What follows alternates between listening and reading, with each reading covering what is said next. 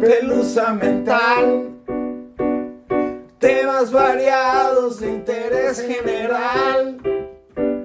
Comedia ligera presentada por dos mejores amigas que te van a hacer reír. ¿Estás lista? Iremos juntos. Estoy lista. Shuba dua dua, na na na na na. Murder, murder, murderer.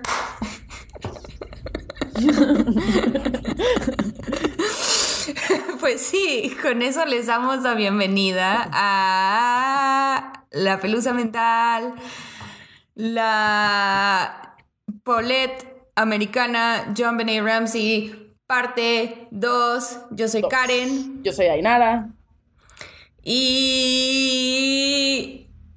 comenzamos, yo creo. Sin más No sé. preámbulos. ¡Ahí yo! o- o con más preámbulos, porque la verdad, bueno, no, con menos preámbulos, porque sí es un chingo de información, once again, repitiéndoles. Pero, este, bueno, no, no sabía si les gusta nuestro banter del principio, pero si no les gusta, pues lo podemos dejar de hacer. Si sí les gusta, coméntenos en el Instagram. No lo voy a dejar hasta el, hasta el final del episodio, porque ya sé que no escuchan hasta el final del episodio, y que no amigos. comentan. Ajá, pues sí, pues es que no comentan porque no escuchan hasta el final del episodio. Entonces, no es culpa de ustedes, es culpa de nosotras. Passive aggressively says that. Entonces, tengo un disclaimer del, del episodio pasado. Soy una mala reportera. Soy Oh, no. una reportera sin reputación. Oh, no, I no, guess. no. No me digas eso. ¿Cuál es el disclaimer? ¿Ves que nos estábamos burlando que la casa está hecha un desmadre? Sí. Resulta que la casa, fun fact, tiene 15 recámaras. Hola. ¡Hola! Hola. Parece a mi depa de aquí de Cholula. Oh, tengo Número uno, ¿qué haces? Güey, ¿qué haces con tantas recámaras? Y número dos, mi casa también estaría hecha un Sí. verguero. Si Si tuviera, tuviera 15, 15 recámaras. recámaras para desordenar, I would. Ain't nobody got time for that. Pensé que me ibas a decir que la casa originalmente no estaba tan sucia y que quedó así de sucia después de toda la gente que se metió antes de la policía a buscar pruebas. Pero No, No, yo creo que así vivía, hermana. no. Yo creo que así vivía esta gente. No shade, no shade. All the shade, all the shade. all of the shade. Pues sí, ¿en qué nos quedamos la semana pasada? Recuérdame más o menos, ¿qué, qué, qué recuerdas de, de toda la saga que sucedió? Pues recuerdo que, muy similar al caso Paulette, desapareció una niña, se metió un buen de gente a la casa antes de que debiera meterse tanta gente a la casa. Este, llegó la policía, intentaron hacer una investigación y whatnot, pero no encontraron nada. Hay una, hay una carta de, ah, ¿cómo se dice? Una nota de rescate gigante, escrita a mano en el momento, varios drafts, bueno, un draft previo y después de un buen rato de buscar y no encontrar nada, de repente sí encontraron a la niña, en- bueno, su cadáver y la descripción del cadáver, que se las puedo, se las puedo repetir si gustan porque la tengo muy fresca en mi cabeza. Lamentablemente No, googleé no las es necesario, la verdad. Este, dije que no me iba a meter tanto en eso, pero sí saqué como los highlights, highlights de todo eso pa- para que si gustan y, y les interesa el tema, pues se meten a ver las fotos y eso, pero si no, aquí solo los describo medio por encimita porque pues tampoco me da mucho gusto andar leyendo cosas así. Entonces, pues leí hasta Pero donde hicimos pudo un mi podcast para leerles cosas así. no nos No, gusta, ¿estás nos encanta. Hablamos de varios temas, no, no, no nada más cosas de crimen, porque pues somos seres humanos, también nos llegan cosas estas. Voy a dejar de gritar mis punchlines en el micrófono porque ya me llamó la atención. Nuestro ¿Quién te llamó la atención? ingeniero de audio. Traigo como, perdón, traigo como un eructo atorado. No quiere, no quiere salir, entonces está como que saliendo en pequeñas dosis. Por favor, lo cortas todo eso. Voy a tratar que- de que salga después de unos tres tragos. No sé dónde salió, acaba de surgir. Es que tienes que pujar para los dos lados, mana. ¿Do I? Is that a fact? Ay, ay, güey. Bueno, en lo que tú haces eso, yo voy a continuar con mi historia, ¿va? Ok, va. Ok. Entonces, se acordarán que John Bennett, o sea, el papá de la niña que encontraron muerta, era como 20 años mayor que Patsy, la mamá de la niña que encontraron muerta. Este, resulta que este güey ya hay, creo que Patsy era, si no su segundo, su tercer matrimonio y tiene tres hijos de otro matrimonio. Los hijos en el momento en el que John Benet murió ya eran hijos adultos, o sea, dos hombres y una mujer. Uno de ellos, creo, me parece si tenía una recámara en, en, la casa de 15 recámaras, porque, pues, why not? Si hay 15, re, hasta el vecino, dale una recámara. Sure, why claro. not? Ok, entonces la niña era la única hija de ese matrimonio, todos los demás eran. No, no, no, no, no. Este güey, por su cuenta, dos. tiene tres adultos, hijos. El señor que es 20 hijes. años mayor. Ajá. Ajá. Y con esta vieja, con Patsy, tienen a Burke, que es el hermano mayor de John, o sea, hermano, hermano mayor completo biológico de John Benet y a John Benet. Ok, o sea, El, el, el señor el tiene papá tres tiene hijos cinco allá hijos. y tiene dos con ella y ella tiene aparte tres No, ella- matrimonios, pero sin hijos. No, no, no. Ella, este es su primer matrimonio. Acuérdate, se Ah, casó ok. como a los 20 años, una cosa así. Ya, ya, entendí que. Sí. Ok, entendí mal. My bad. Pero No, hay que clarificar. Hay que clarificar para si alguien más entendió. Me, me pareció buen. Sí, no, me pareció buen punto clarificar eso. Porque este ya luego es más relevante porque los hijos adultos deben de ser mencionados, pero bueno, en fin, tienes que saber esa información, te la estoy diciendo desde el principio del podcast para que no se te olvide. Para el 31 de diciembre del 96, este no fueron originalmente eliminados de la lista de posibles sospechosos los hijos adultos de este güey. A pesar de que se comprobó que para cuando John Benet ya había muerto, ellos ya se encontraban fuera del estado de Colorado o ya se habían regresado a sus respectivas ciudades de residencia. Ok. O sea, pudieron comprobar que no estaban cerca de la escena del crimen, pero en, en 1996 los policías no podían decir no, no tienen nada que ver. Entonces la teoría pudo haber sido así con que un matrimonio, un matrimonio nuevo con hijos nuevos le, les quitaría un pedazo del pastel que es la herencia del papá, básicamente. Pero se ha comprobado que esa teoría no tiene nada. Tal vez lo ver, comprobaron ¿no? cuando contaron los cuartos y dijeron, no creo que les preocupe una niña más. Sí, no, la neta. También para el 31 la familia entera ya tenía abogados y publicistas. Lo cual sí se me hace un poco extraño. Es que no sé, como que, como que de entrada ya sabían que iba a ser un high profile case, ¿no? Sí. Y eso como que a la gente también le deja un sabor medio raro en la boca porque me lo deja a mí y no, no es el vino. It, it, it just looks a little bit weird. Pero también es como standard procedure para una familia que tiene tanto dinero y tanta, tan, que es tan pública, ¿no? No sé, no tengo experiencia.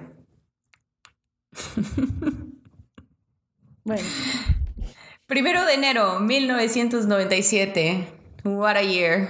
John y Patsy dan la entrevista que es súper, súper famosa con CNN. O sea, si te metes a ver las entrevistas con John y Patsy Ramsey, esta es la, la icónica, la que le dio a la gente como la perspectiva de por qué esta gente no era trustworthy. ¿Cómo se dice eso? Honesta.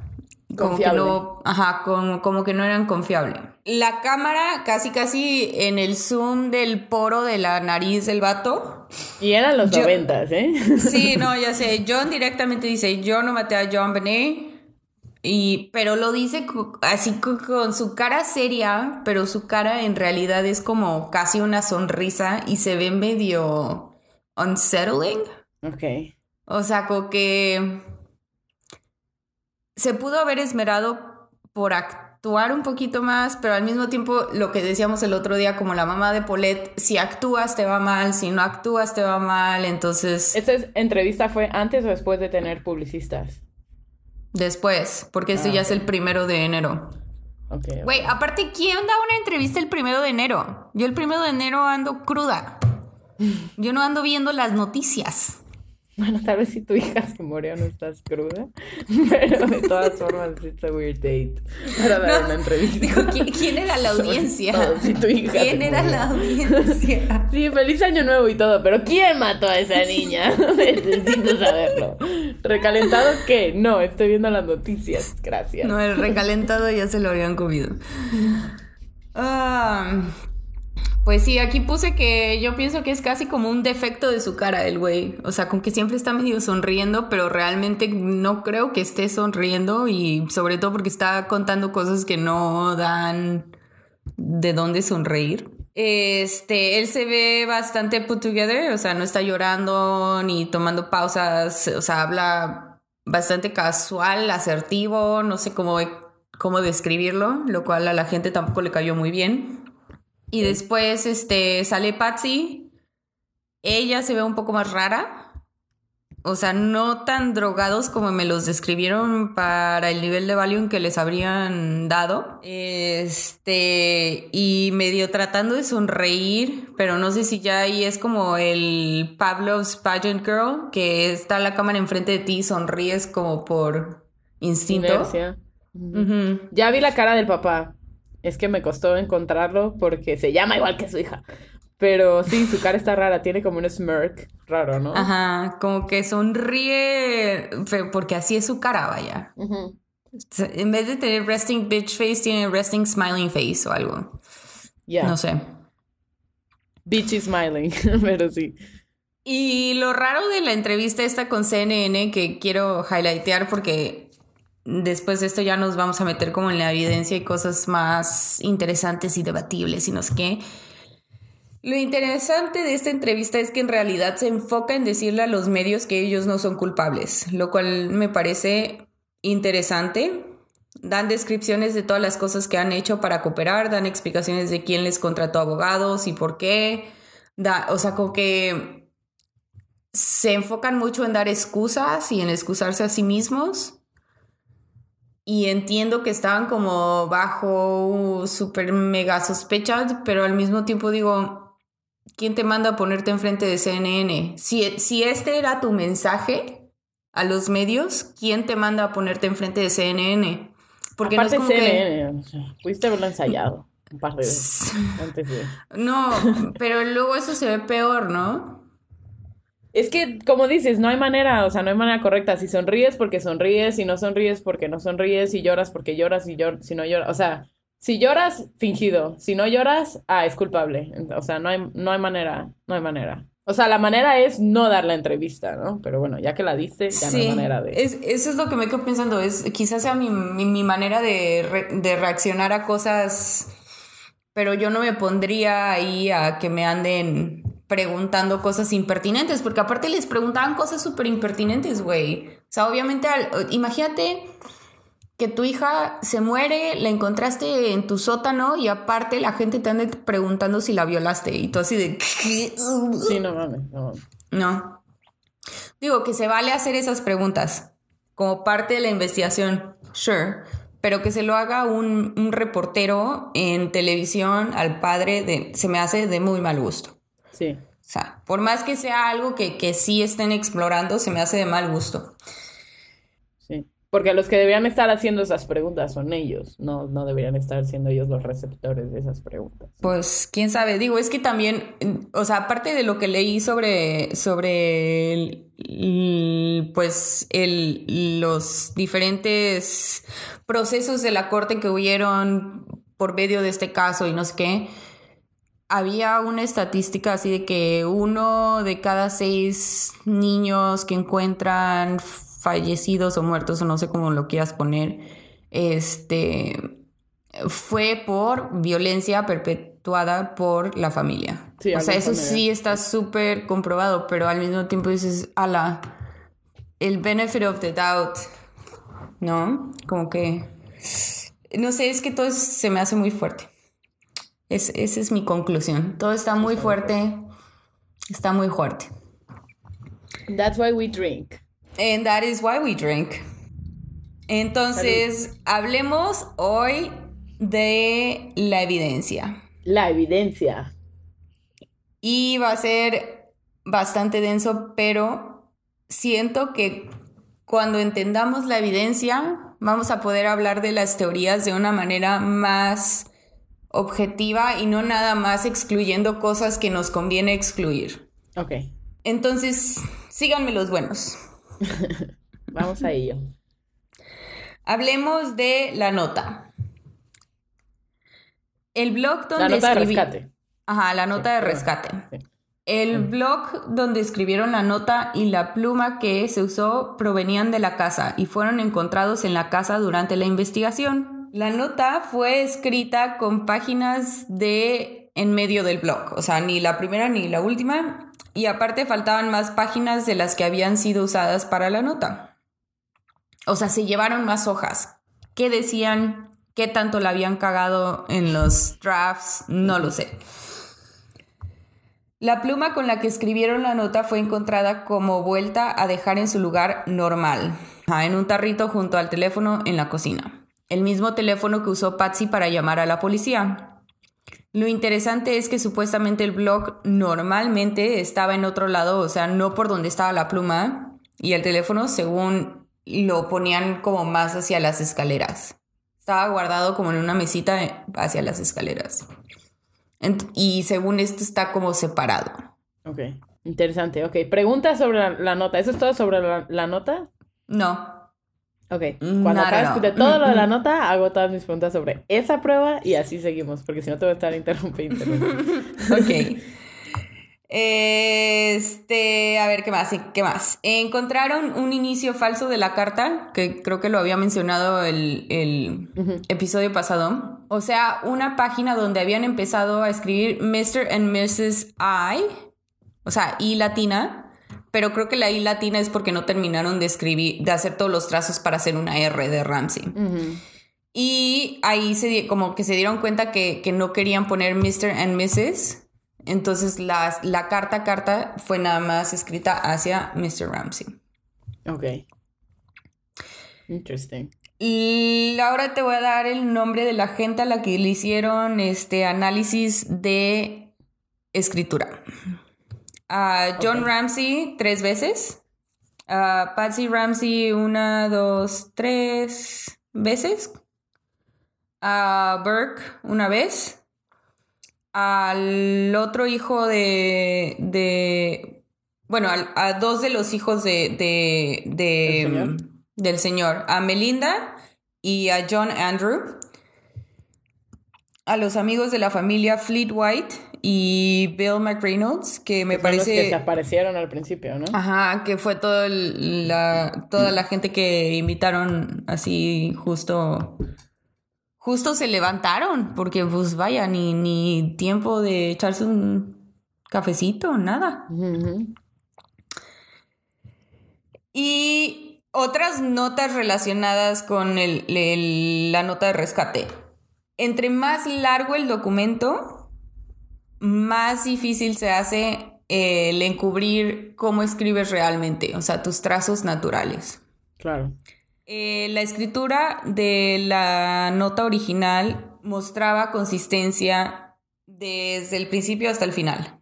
Sí, o sea, no era una letra falsificada. A pesar de que la, la nota no es considerada un buen espécimen de, de evidencia de handwriting analysis, sí te pueden decir como casi con certeza de que no fue escrita como tratando de, de- Falsificar. o De sea, hacer- falsificar. Forzar una letra diferente. Pero si sigues leyendo al respecto, sacan a otros tres profesionales de otros campos sobre la escritura que te dicen exactamente lo opuesto, ¿no? Entonces, ya llegamos a ese tipo de, de, de argumentos que cualquier cosa que dice un lado, el otro lado te dice así de, no, este, o sea, es cosa de encontrar expertos que te digan lo que quieres escuchar. Claro.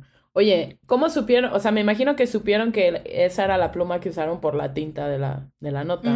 Pero no tomaron la pluma como en una bolsa Ziploc. Esta- estoy, no sé si estoy, si en los 90 ya existía analizar huellas digitales, pero Por lo que entendí, el, el análisis de la, de la tinta sí logró comprobar que era muy raro que hubieran, que, o sea, que no iba a ser coincidencia que había esa pluma con esa tinta específicamente en la casa y fuera de la casa. O sea, como que era demasiado específico y encontraron esa pluma en la casa. Ok.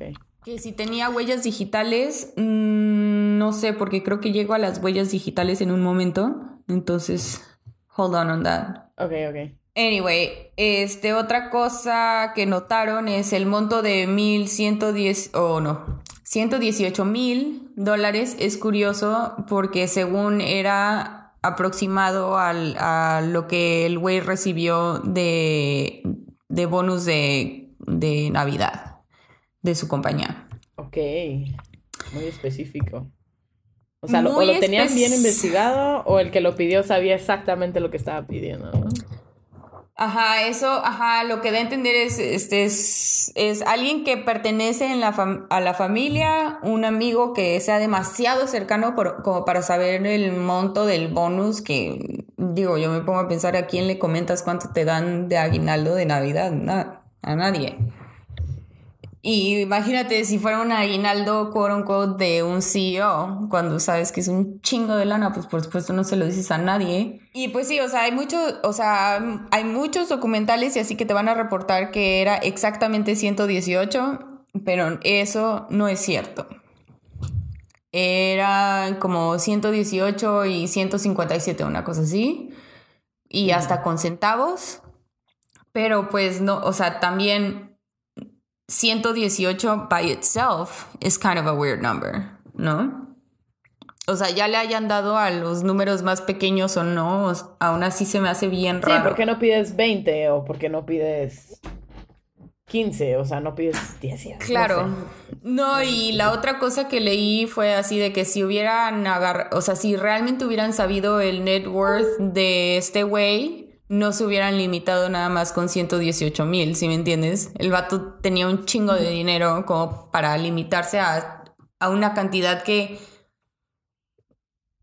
sí, sí le cambiaría la vida a alguien, pero no es, no es como un millón o, ¿sí me entiendes? O sea, siento que hay figuras mucho Sí, no es algo que te va a más- sacar de pobre, o sea. y aparte acuérdate que era una facción foránea.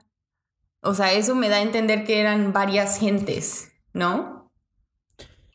Sí, la nota sonaba que era un grupo.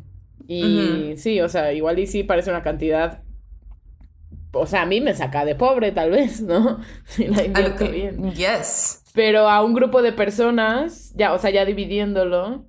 Sí, y- aunque lo y tenga que dividir que nada vas a más secuestrar contigo. a una chamaca tú solo. Y por las fotos del cadáver no parecía un trabajo de una sola persona. Mm, buen punto. Buen punto. Y vamos a llegar a la parte más chingona de este episodio, las referencias bíblicas del 118. Y pues hagan con Oh. esto lo que quieran, o sea, si es este, si ustedes creen que esto es este evidencia de un culto o algo así, pues háganoslo saber en el Instagram. Por favor, alguien coméntenos. I am dying. Entonces encontraron Un comentario. Encontraron al menos tres referencias bíblicas que incluyen el número 118 y son las siguientes. Salmos 118, el versículo 27. Puede verse como ofrecer una persona como sacrificio a Dios, según... sí, como sacrificio. La Biblia en el dormitorio de Patsy supuestamente se convirtió en el Salmo... Ah, se había abierto en el Salmo 118 que incluye el siguiente versículo. Dios es el Señor, quien nos ha mostrado la luz. Ata el sacrificio con cuerdas hasta los cuernos del altar. That's weird. A ver, a ver, a ver. La Biblia que estaba en el cuarto de ellos estaba abierta en ese. Ajá. Ok, ok.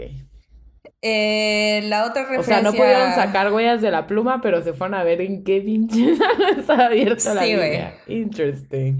I think they knew what they were looking for. I think so too. Génesis 1.18.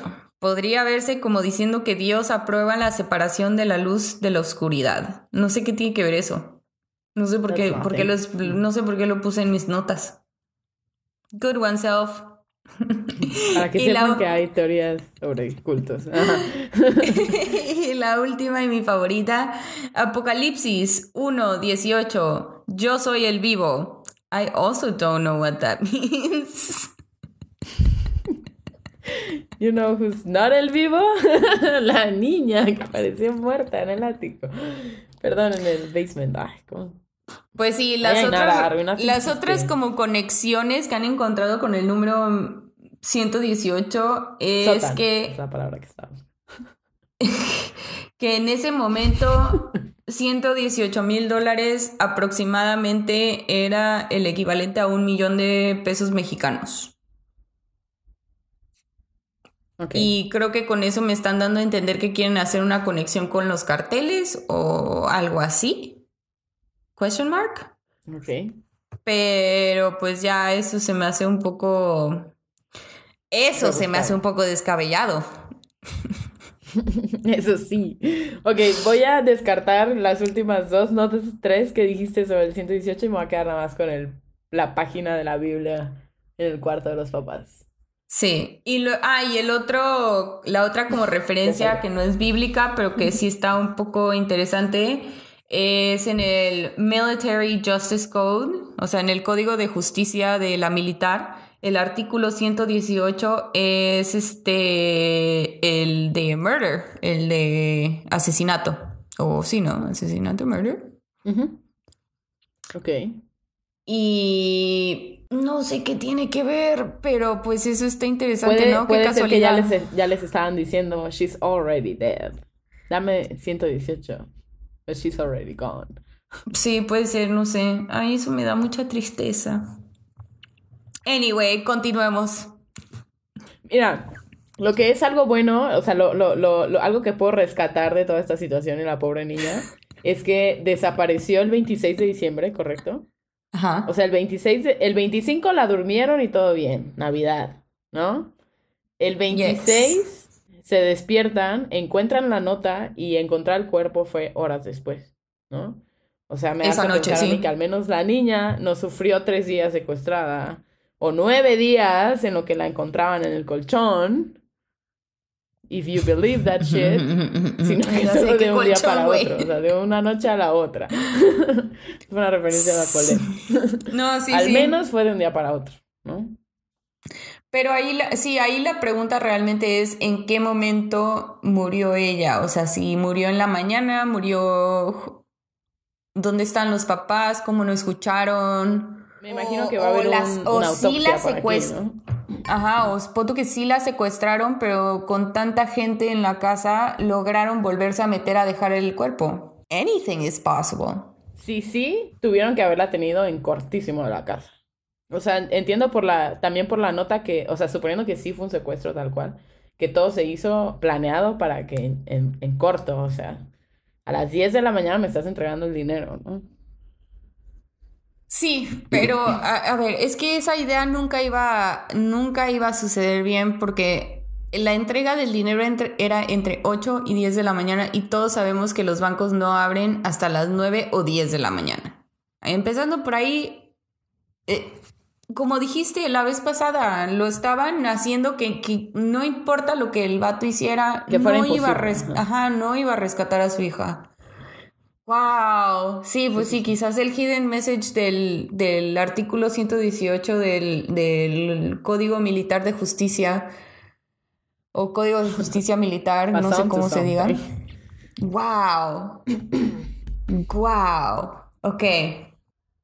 Este, otra cosa que notaron sobre la nota de rescate. Tenía muchas referencias a películas. Unas de ellas que les voy a... Porque sí había una gran, gran lista de, de referencias.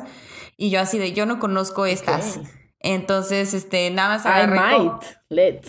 Sí, no, agarré este nada más lo, las referencias específicas de Dirty Harry, pero nada más como para que te des una idea, este también como que encontraron líneas o cosas de, de Ransom, de Speed y de otras películas y si quieres te doy toda la lista porque estaba en uno de los de los artículos que estaba leyendo. Pero bueno, de Dirty Harry específicamente, Este, la, la denominación específica de los billetes y tipo de contenedor para la entrega del rescate. O sea, eso es específico de esa película. Neta. sí, la entrega del rescate requiere un esfuerzo físico extremo. Harry tuvo una carrera agotadora en la dirección del secuestrador, en la persecución del secuestrador. Esto podría explicar por qué el asesino le aconsejó a John que descansara. Eh, el secuestrador emplea contravigilancia, lo cual también como que hacen referencia en la, en la carta de John Benet. Ajá, de que te estamos viendo, cualquier movimiento, sabemos. Ajá. Y muchísimo más importante, la chica estaba muerta todo el tiempo mientras Harry corría por toda la ciudad tratando de rescatarla. Y otras frases similares. Este, ahora escucha, escúchame atentamente. La nota de rescate de John Benet comienza con escucha con atención. Ahora escucha, escucha con mucha atención. Si siquiera creo que te está siguiendo, la niña muere. Si hablas con alguien, no me importa si es un pequinés apoyado contra un poste de luz, la niña muere. La nota de rescate de John Benet Ramsey dice, si te atrapamos hablando con un perro callejero, ella muere. Luego en otro quote dice, ese es el final del juego, la niña muere. La frase la niña muere se usa tres veces, al igual que en John Benet Ramsey, en la nota de John Benet Ramsey. Ok, o sea, el que escribió esa nota era un fan de la película Dirty Harry. Pero no es la única, o sea, es que hay, hay muchas películas que, que, la gente ha hecho como conexiones, pero la de Dirty Harry para mí tenía como las conexiones más, importantes, por eso fue la que decidí como highlightear. Ser un cinéfilo. Pregunta, ¿estas películas las encontraron en la sala? No sé. Porque te imaginas que el, que el papá tuviera toda la colección de Clint Eastwood. That would be shady. Pues es que seguro sí, güey. O sea, acuérdate. O sea, back in the day, era súper normal tener como tu colección de DVD, bueno, no, ni DVDs, porque era en 1996, seguro era beta. VHS. VHS o beta.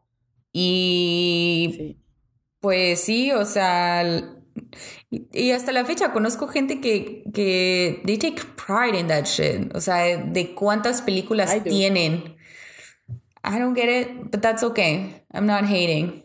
I do. I, I do that. Ya no, ya no. Últimamente, o sea, los últimos años ya no.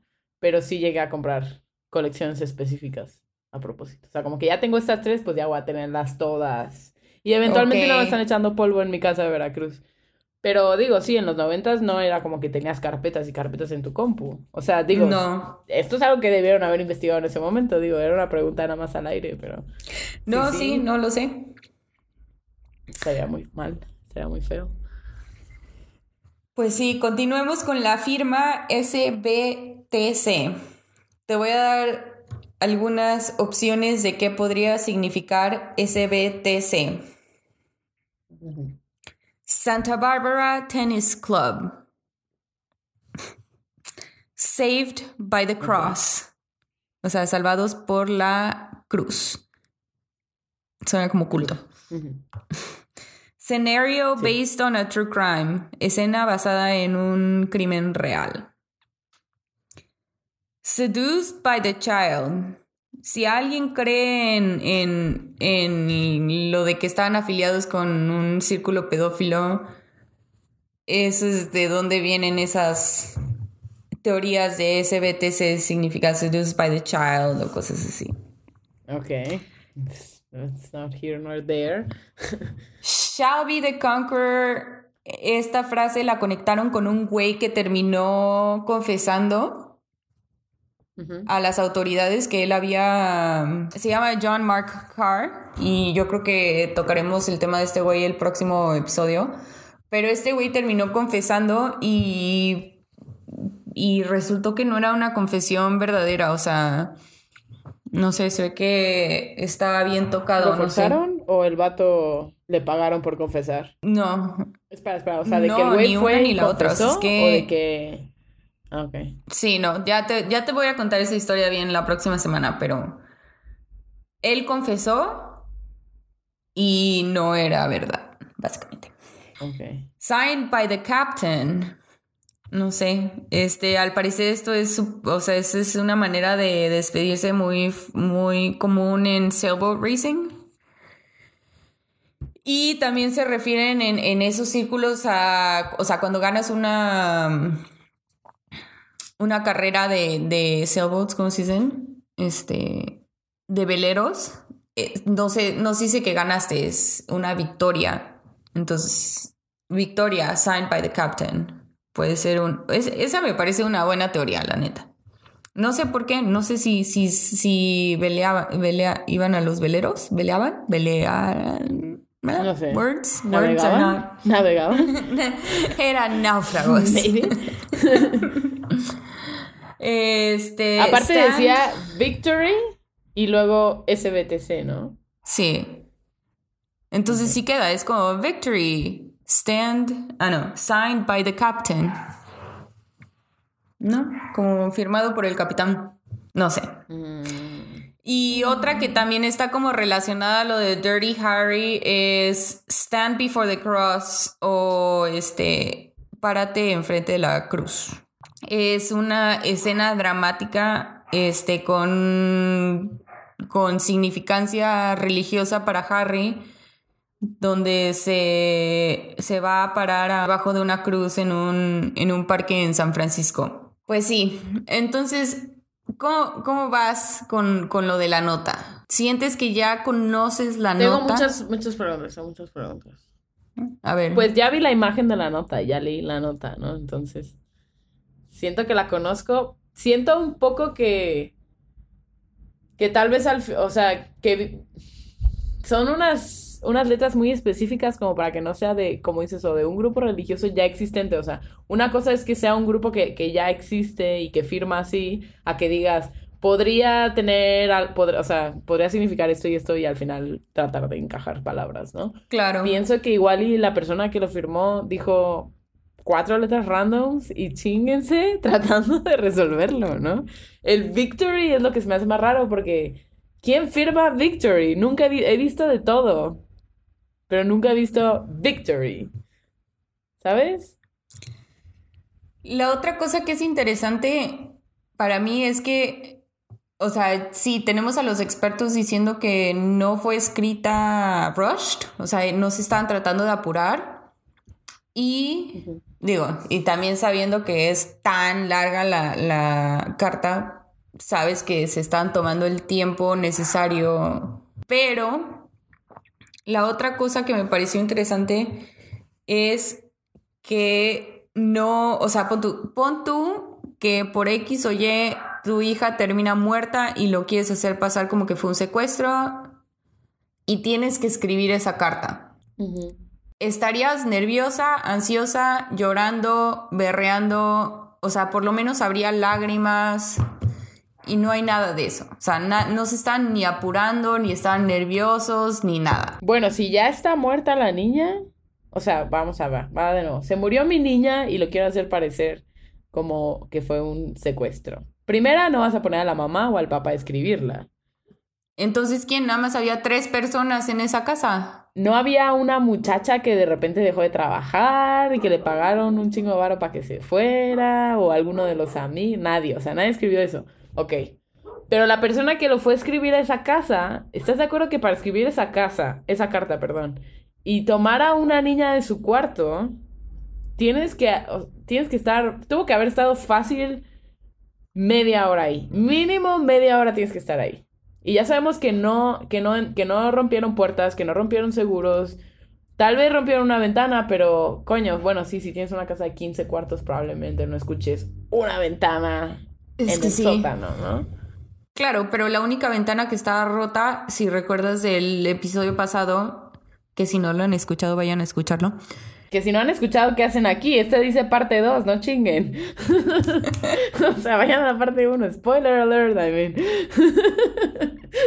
John dijo que él, según la había roto hacía meses antes o no sé, pero ya fue como en un Es un vato que ganó un bono de 118 Y no para reparar una ventana que rompió hace meses. I think not. I think that's a fucking lie. Y si tienes una niña chiquita y tienes otro chamaco que no está tan chiquito pero que igual es un niño, tal vez no quieres tener cristales regados en el piso, ¿no? That doesn't make any sense. Perdón, del señor John, voy a descartar su argumento de entrada. Eso no, no pasó. Y aparte, no que, pasó. que entra- aparte que entraron y después volvieron a entrar. O sea, primero entró uno y luego entró el otro. Y el cuerpo está atrás de la puerta, ¿no? Sí. Ajá, o sea, no, no. Bueno, detrás de... Es que no, no me imagino qué tan grande debe ser esta, esta bodega de vinos, pero digo, lo suficientemente grande como para que o no hubieran abierto completamente o hubiera espacio donde el cuerpo podría haber estado detrás. Creo que voy a tener que volver a ver los diagramas para poderte contestar esa pregunta. And that's okay. Tengo una teoría, pero me la voy a guardar hasta que terminemos de escuchar. Va. Y es una teoría que va un poquito de la mano con O.J. Simpson, pero bueno, vamos a guardarla. Ok. Va. Ok. Ahora vamos a disecar un poco más la llamada al 911. You down? I'm down. Let's do this. Te puedo ayudar con las voces si quieres, ¿eh? No, ya, gracias a Dios, ya no va a tocar. Quedó- No lo escuchaste, ¿verdad? Oh, el cringe escuchando no, escuché. escuchándome hacer voces. de- oh, it was awful. Tuve que escuchar nuestro propio Si te episodio. hace sentir bien, si hay algo que yo no sé hacer aparte de matemáticas, es imitar voces, güey. Like, I can't. It's that. No, tampoco es mi... No, e- evidentemente no es uno de mis talentos, amigos, pero qué bueno que nos siguen escuchando y que tienen un poco de piedad en sus corazones. Bueno, a ver, ya, volvamos. La llamada. A llamar. Acuérdense que la llamada termina con sonidos medio extraños. La operadora del 911, o sea, del 911, gritando el nombre de Patsy. Patsy, Patsy, Patsy. En caso de que realmente no hubiera colgado y como momentos después se cuelga la llamada. O sea, con que sí hay, hay un poco de tiempo entre la operadora, o sea, hay un poco de tiempo entre que Patsy deja de, de contestarle, o sea, se ve que pone el teléfono así como para colgarlo y no se cuelga. Entonces escuchas a la... A la a- ¿Cómo se dice? Fuck, Operadora. Sí, a la operadora. La escuchas decir, Patsy, Patsy, como para tratar de agarrar su atención. Y ya después se ve como que, o bueno, en mi teoría, o no en mi teoría, en la teoría del Internet, como que se escucha que ya cuelgan bien. O sea, como que alguien se dio cuenta que no habían colgado bien y ya cuelgan bien. Ok, ¿qué te parece esta teoría antes de que siga?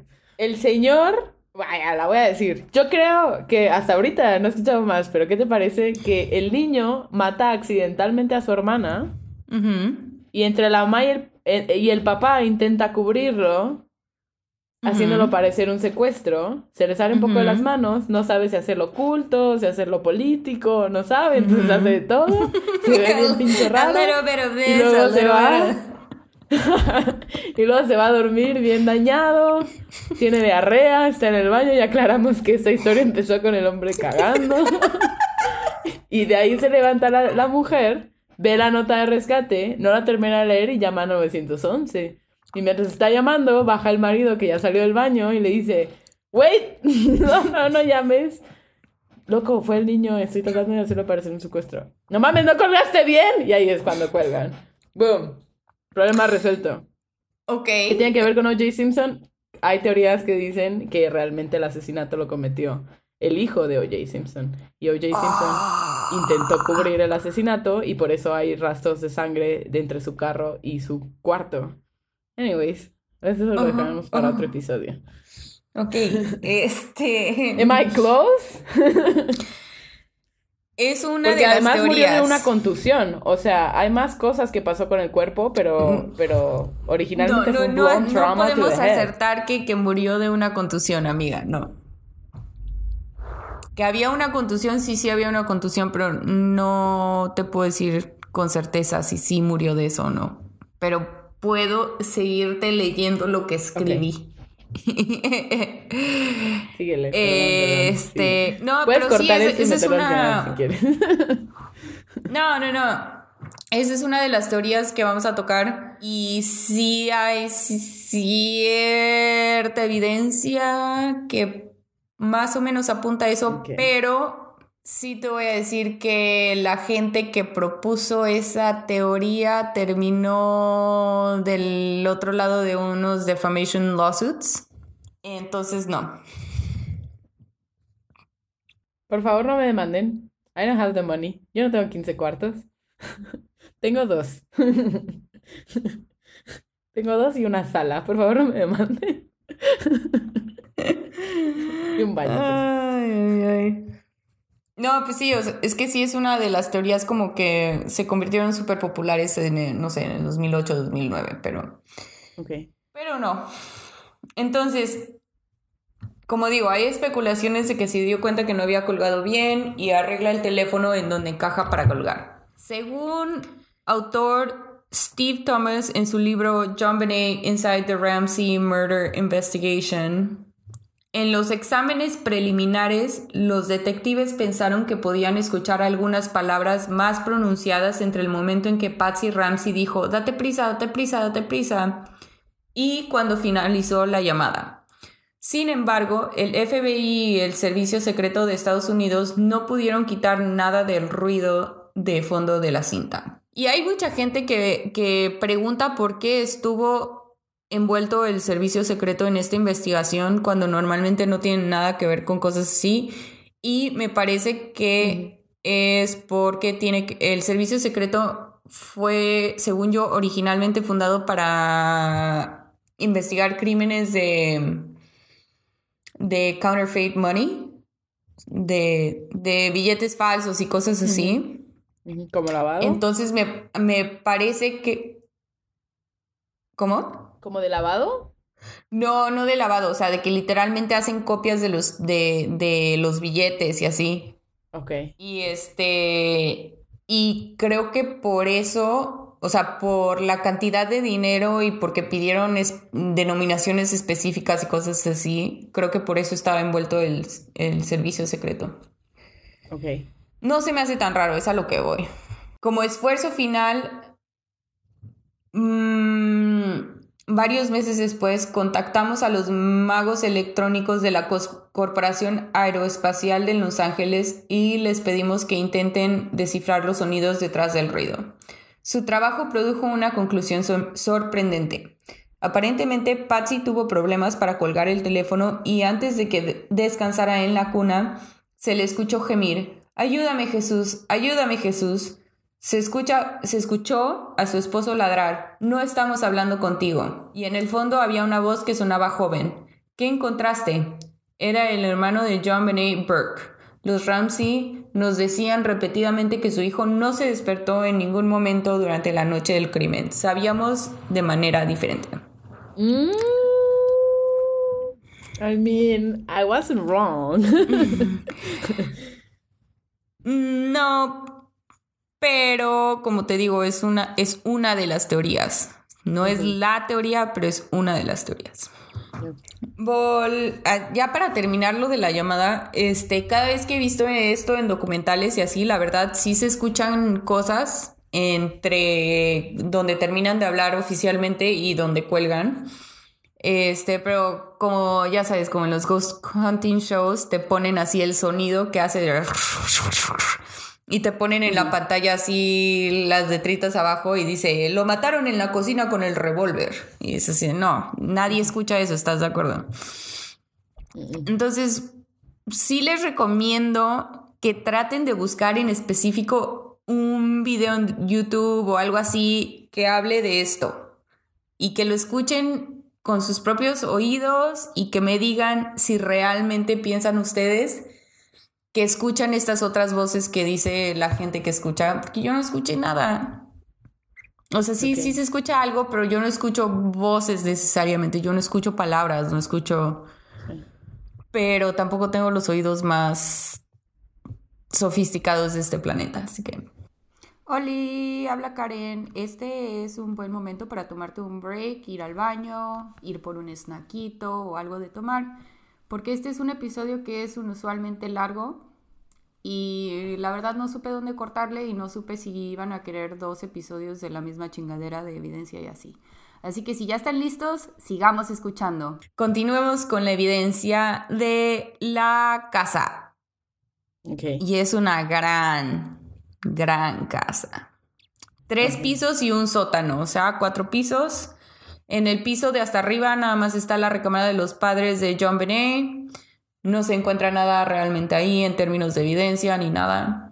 De ahí bajan las escaleras y están las recámaras de los niños. Fuentes de la Oficina de Investigaciones de Colorado afirman que las sábanas de la cama de John Benet estaban manchadas de orina. Lo que no entiendo es si estaban manchadas con orina reciente o si era como una mancha de que ya estaban viejitas, you know? Pues ya que vi fotos de su casa ya no te podría decir porque originalmente pensaría que una familia con esa cantidad de dinero y de estatus social no o sea, se orina, por aquí se orina mi niña y por acá compré sábanas nuevas, ¿no? Claro. Sobre todo si tiene gente over all the fucking time. Pero después de ver las fotos de la casa, no creo que Pues fuera la mejor, perdón, no, pues no creo que fuera la mejor madre, no creo que fueran los más pulcros, entonces tal vez sí eran como que, de que ya. Pues tenía, ¿cuántos años tenía la niña? ¿Seis? ¿Ocho? Seis. Seis.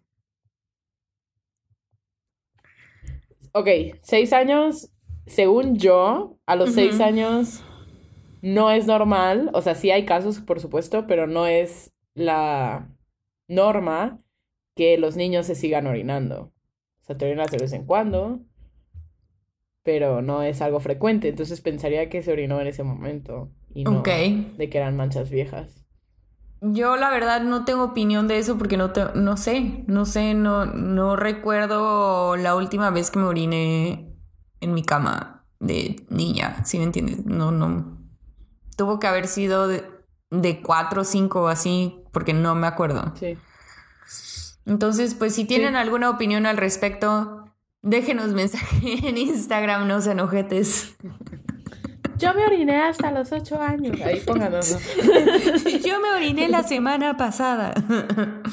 A lo que voy es que, o sea, pienso, si fuera madre y mi niña está en la fase se orina todo el tiempo, sí no compraría sábanas a cada rato, o sea, tendría unas sábanas y cuando salgas de tu etapa de orinarlas todo el tiempo, entonces ya te compro unas nuevas y durante toda esa época, pues sí, tus sábanas van a tener manchas de every now and then. Pero ya seis años. Sí. Pero, de Pero nuevo, su casa era, era posilga, entonces, no sé. Ahí te va. Cada vez que un calzón se te mancha, cuando te baja, ¿lo botas? Like, honestly. No. Honestly, me he manchado como tres veces en toda mi vida How? Y los lavo, pero sí tipo, es uno blanco, like that happened to me, era blanco y pues sí, pues, más que lo lave, o sea, a menos que lo remoje en cloro, pero no era fully blanco, sino que tenía como estampaditas, entonces pues sí lo tiré a la basura, la verdad. Mistake number one fue haberte comprado un calzón blanco, no chingues. Claramente no me lo compré Yo yo. creo que ni en mi boda, güey. Pero te estoy hablando de cuando mi mamá me compraba ropa interior. O sea, de verdad yo no soy una persona que se manche seguido. Pero entonces, sí, si me mancho, lo voy a tirar a la basura, pero porque no me pasa seguido. Si me pasara seguido, pues ok. sí, sería más cuidadoso. Eh, a mí sí me pasa seguido. Lamento que esto sea demasiado para nuestros radioescuchas, pero a mí me pasa seguido y no, no los, o sea, es que depende, tengo unos de batalla que están todos manchados, pero son mis calzones de batalla, entonces digo, ok, están manchados. Pero ya cuando se empiezan a ver cuchos, pues ya los voto. You know what I'm saying? Este episodio se va a llamar Joe Bennett Ramsey parte 2 y los calzones de sea, no me acuerdo No. que quería hablar y me dijiste que no podía hablar de eso. Y estás hablando de tus calzones. That's, that's precious. Please keep going. Please elaborate. Elaborate more on your underwear. No, la otra cosa que iba a decir es que, pon tú, tengo toallas que no son mis toallas, son mis toallas de batalla. No es cierto. No, pero punto que las toallas se. se- Ay, no, porque yo tengo una aquí tuya, una de tus toallas de batalla que se volvió una de mis prime toallas. Porque, güey, las toallas son bien caras. Sí, güey. Who knew that? Por eso tengo las de batalla, güey. No son las que uso en mi casa todos los días, pero pues si viajo, tengo una toalla que si la tengo que dejar atrás, no hay pedo. That's all. That's Aquí all. estoy yo para recogerla. No, güey, pero pues ahí va a haber una toalla mía cuando toalla yo llegue. visitas. Va a estar increíble. Cuando tú quieras, amiga, aquí te está esperando. Oh, man. Bueno, me falta mucho, así que por favor, un poco más de cordura a este podcast. Anyway, las sábanas manchadas de orina, de ahí las escaleras de caracol hacia la planta baja, donde está la cocina, las salas, los comedores, LOL, porque son ricos. Y en la cocina se encontró una linterna negra estilo de policía que no era propiedad de la policía de los Ramses y evidentemente se habían borrado las huellas dactilares de la linterna y las baterías. O sea, alguien había agarrado hasta las baterías que le habían metido a la linterna y los habían limpiado de huellas dactilares. A ver, How alguien se tomó la molestia de limpiar la linterna para después dejarla ahí y no solo llevártela contigo. That's fucking weird. Yo creo que lo haces como como hábito, el de no dejar huellas, porque eres un maleante en un foreign faction, kidnapping young girls. Pues es- ¿estaban limpiadas o traía guantes el güey? Porque una cosa es que traigas guantes y la olvides y otra cosa es que la limpies para después olvidarla. ¿A qué hora te pones guantes para ponerle baterías a tu linterna, güey? No, te pones guantes desde el momento en el que entraste a la casa. A Pero le pusiste las baterías a la linterna desde antes, ¿sí me entiendes? Las baterías, todo eso tiene que suceder antes de haber entrado a la casa. ¿Ya me entendiste? Sí, sí, sí, o sea, pero pues también, o sea, si te vas a comprar una linterna que la vas a usar para la meterte a la casa que, de, de- de la niña que vas a secuestrar, pues sí, no, no tienes huellas en las, en las pilas, obviamente te pusiste guantes para ponerle las pilas también, o limpiaste las pilas Pero no creo que, no creo que la hayan dejado en. y el resto lo usas con guantes, pero dices que estaba limpiada, o sea, alguien se tomó la molestia después de usarla, de limpiarla. Pues no sé, o sea, ahí sí, como dices. ¿Por qué no me llamaron a mí para resolver este caso? Si yo hubiera estado ahí en ese momento, yo hubiera descubierto quién era el asesino. No, güey, a, a lo que. El punto es que no había huellas dactilares en la linterna. Lo cual es raro, porque si piensas. Si tienes una linterna cualquiera, no es como que la compras pensando, ah, la voy a usar en un, en un crimen. Entonces tengo que cuidar de que mis huellas no terminen adentro con las baterías. Una pendejada que neta cualquiera, no cualquiera lo hubiera pensado. O sea, estamos hablando de una persona que hacía esto seguido y ya tenía su, sus múltiples linternas a la mano con, con pilas limpiadas por si se le olvida alguna en la escena del crimen. I, I guess. ¿Por qué no? ¿Sí? ¿No? Tiene sentido. Hay que vivir preparados, no sé. Eso me hace pensar que definitivamente estamos hablando de un grupo de secuestradores que no era su primer trabajo. Eh, no sé, no sé, no sé, no sé. En la mesa de la cocina, o sea, en el desayunador, hay un bowl con piña y leche. O sea, como si fuera cereal, pero en vez de cereal, piña. Ok. Ew. Ew. El cereal con leche, Ay. pero ew más la piña con leche. Guay. Sí, hay una taza de té con las huellas digitales de Burke, el hermano de John Benet. En general no hay señales de entrada forzada a la casa. Las órdenes de registro declararon lo siguiente. Según los oficiales French y Beach, los primeros en llegar a la casa de Ramsey el 26 de dici- de diciembre, no había señales de entrada forzada a la residencia y los Ramsey creían que la casa estaba cerrada con llave cuando se fueron a la cama. Evidencia de puertas y ventanas desbloqueadas. Sin embargo, informes posteriores pintaron un panorama diferente. Los agentes del orden le dijeron a Newsweek que la policía sabía que varias ventanas y una puerta habían sido abiertas esa noche. Dos ventanas estaban ligeramente abiertas, permitiendo que pasaran cables eléctricos para las luces navideñas exteriores. Mm, I don't think so, honey.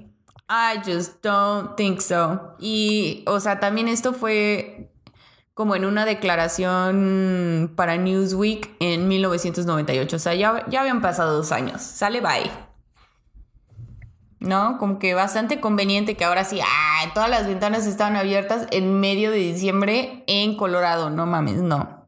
No se encontró una ventana del sótano rota en un cuarto de almacenamiento del sótano inmediatamente adyacente a la sala de trenes. Esa es la ventana que te dije que John, según había dicho que él había roto. Meses no le creemos. Meses atrás y con todo el dinero que tiene y dos niños chiquitos en casa, no reparó. Yeah, right. Yo tampoco lo creo. El camisón de John Benet se encontró en el suelo junto al cuerpo. Se encontraron varias huellas de zapatos no identificadas recientemente hechas en el sótano, impresas en el moho que crecía en el piso del sótano. En 1998 se informó que dos tipos de huellas, incluida una cercana al cuerpo, no, no coincidían con ningún calzado de los padres. En particular, se encontró una huella de zapato de la marca High Tech en la suela de un zapato.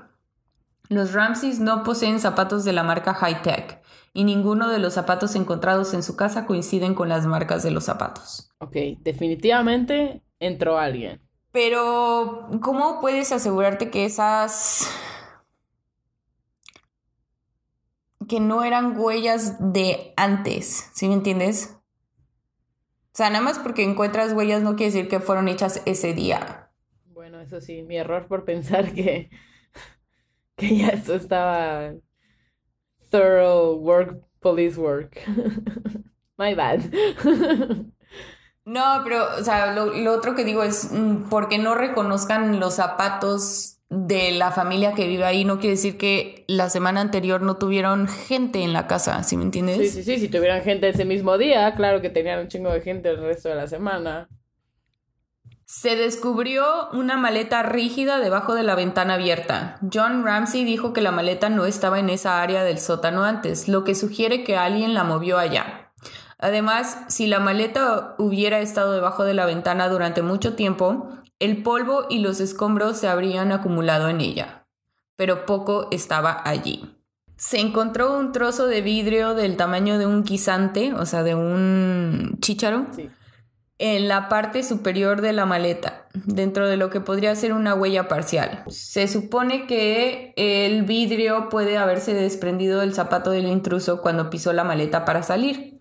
Sin embargo, la policía ha dicho en privado que lo que parece una huella en la maleta no es una huella. En la maleta se encontraron una funda de almohada y un edredón, o sea, dentro de la maleta. Existe evidencia de fibra contradictoria que sugiere que se encontraron fibras de la funda y el edredón dentro de la maleta en el cuerpo de John Benet.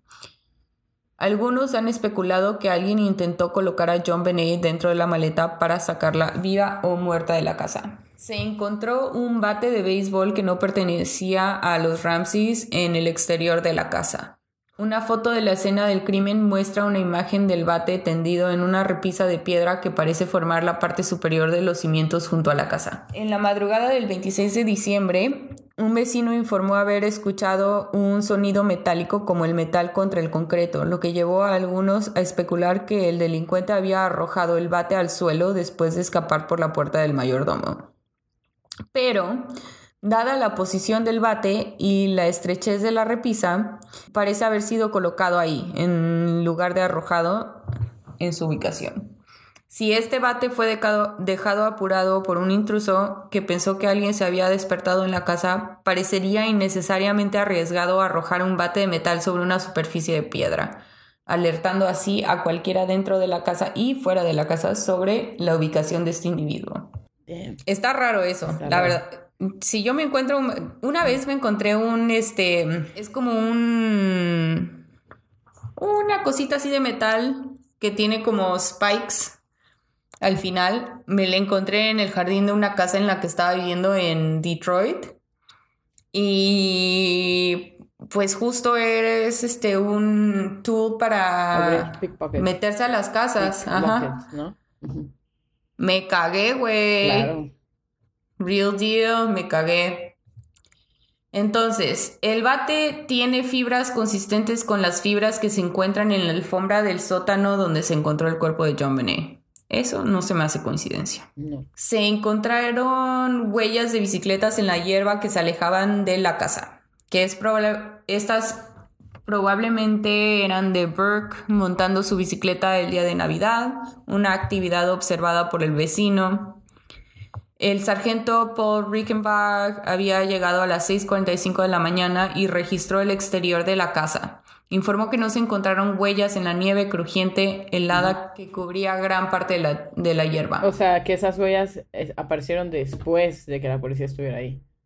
Digamos cuando fueron a dejar el cuerpo. Sí, eso me dio a entender a mí, pero la otra cosa es que aquí las casas, o sea, cuando, cuando tienes espacio entre la calle y la casa, hacen como el caminito de piedra, ¿no? Pero el caminito de piedra comparado con, con la temperatura del, del jardín es muy diferente. Entonces, si el jardín tiene nieve, normalmente el pasillo no, porque se derrite más rápido. So that's something to consider. O sea, no es que necesariamente no haya habido huellas, es que quizás se derritieron. Sí, sí. Y las fotos de la escena del crimen, este, tomadas antes de las 9 de la mañana del mismo día de la muerte de John Benet, muestran gran parte del perímetro de la casa, incluidos los pasillos sin nieve, que es lo que te estaba diciendo ahorita, que normal, o sea, que haya nieve no quiere decir que todo esté nevado. Sí, sí, sí. ¡Ah! Sé que este episodio está súper denso, amigos, pero les prometo que cuando sepamos de toda la evidencia, las teorías nos van a volar la cabeza a todos juntos y van a decir qué bueno que sí escuché el segundo episodio para poder entender la magnitud de todo esto. Entonces voy a continuar con la evidencia que se encontró en el cuerpo de John Benet. Así que este es tu trigger warning. Si tienes una imaginación bastante vívida o si no te gustan estos temas, dale fast forward. No sé cómo. La neta, no sé cuánto vaya a tardar, pero pues dale fast forward o si no, pues échate hasta el siguiente episodio ya cuando empecemos a hablar de cosas bonitas.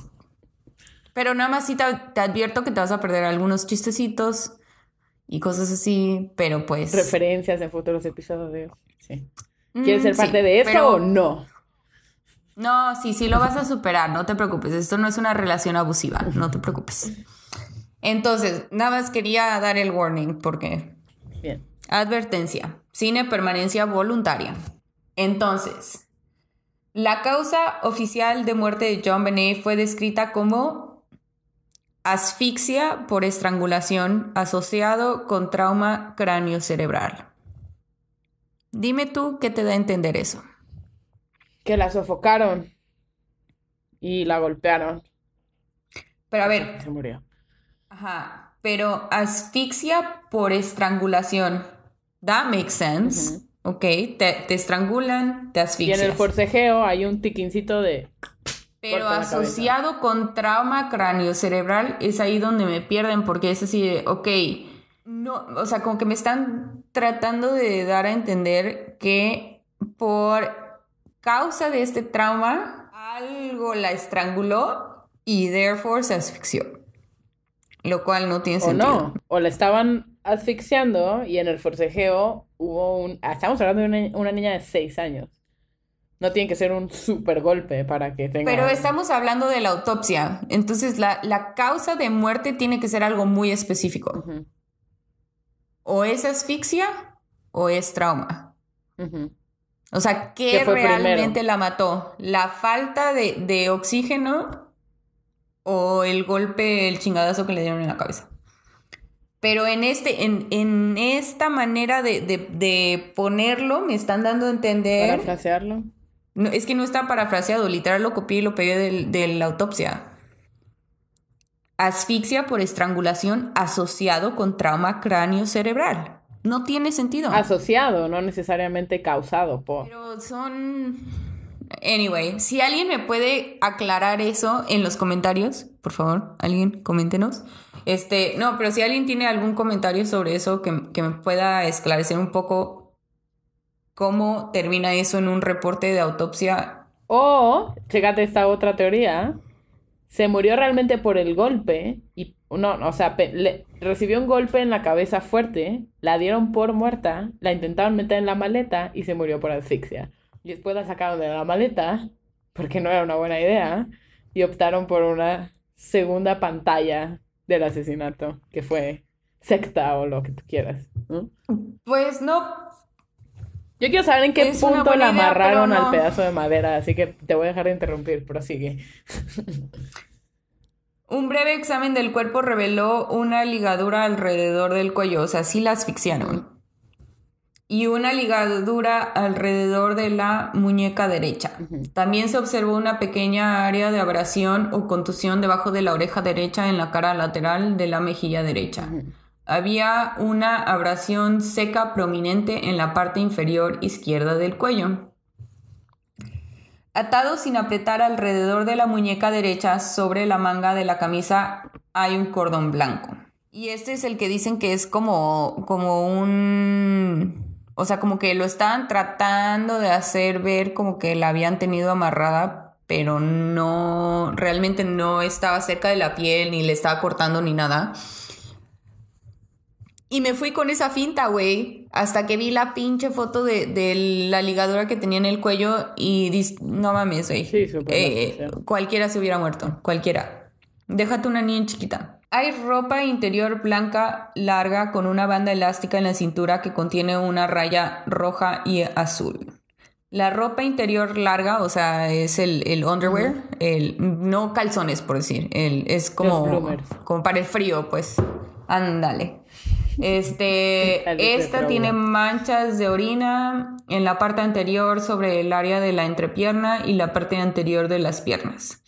No se identifican defectos. Debajo de la ropa interior larga hay unas bragas blancas con botones de rosa estampados y las palabras Wednesday en la cintura elástica. O sea, tenía calzones que decían los días de la semana. I love that.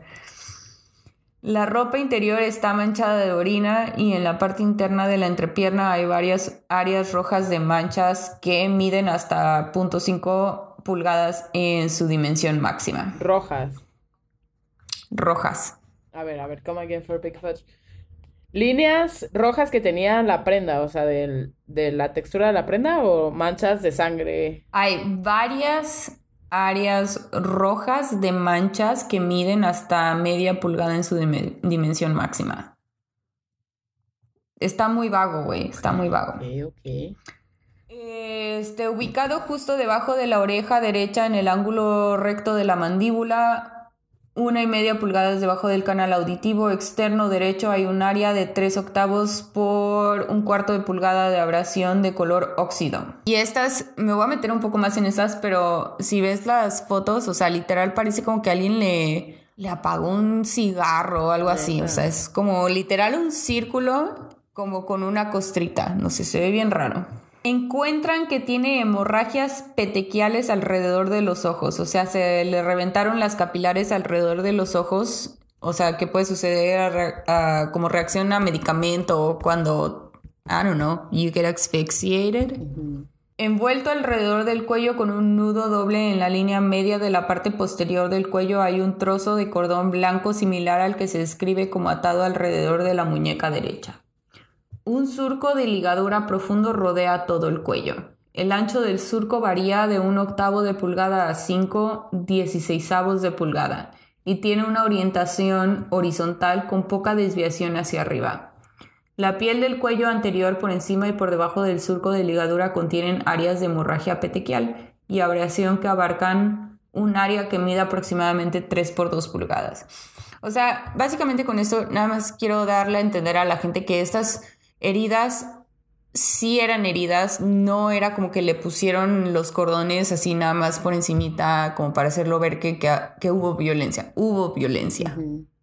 Ya vi las manchas rojas. Damn, no parece sangre. Pero ok. Ok. Este, había una gran, gran, gran sección sobre cómo encontraron, este, ah, encontraron como sangre seca en la parte exterior del- de los genitales, if you will. Y me parece, o sea, porque lo leí muy rápido, porque en serio no me gusta No, leer no, estas cosas. Sí. Pero este, según lo que leí, había como este depósitos de sangre adentro de la vagina y depósitos de otro, otra sustancia mm, no tan colorida como la sangre, o sea, semen, quizás. O sea, también había otra hipótesis que era saliva. Tras la reflexión del cuero cabelludo se encuentra una extensa área de hemorragia en el cuero cabelludo a lo largo del área temporoparietal derecha, que se extiende desde la cresta orbitaria posteriormente hasta el área occipital. Esto abarca un área que mide aproximadamente 7 por 4 pulgadas. Para darte una idea, 7 por 4 pulgadas es más grande que una postal estándar. O es más o menos como de la misma, del mismo vuelo. Imagínate en el cráneo de una niña de 6 años una postal de contusión, Sí, o ¿no? de contusión, de, de trauma, güey. No manches. O sea, a pesar de que no entiendo las otras 30 palabras en ese enunciado, entiendo que un área de 7 por 4 pulgadas que esté abierto en tu cráneo no es buena idea. A la verga, porque acabo... Corta eso, perdón. Es que acabo de ver una foto del cráneo, güey. Why did Sí, I no, do está- this está to bien heavy. myself? I don't know. Está bien heavy, güey. Había hemorragia subdural, o sea, debajo de la piel, que mide aproximadamente 7 a 8 cc sobre la superficie del, del hemisferio cerebral derecho y se extiende hasta la base del hemisferio cerebral. Lo que no sé, porque pues obviamente no soy médico ni nada, es qué tan fuera de lo normal es eso. That's all. Esa es mi única pregunta. Si tienen algún comentario, por favor, háganoslo saber en Instagram. Muchas gracias. El forense tomó recortes de uñas de John Benet. Se encontró ADN masculino debajo de la uña de la mano derecha de John Benet que no coincide con el de ningún Ramsey. Los acusados también afirman que se encontró ADN masculino debajo de la uña de la mano izquierda de John Benet que tampoco coincide con el de ningún Ramsey.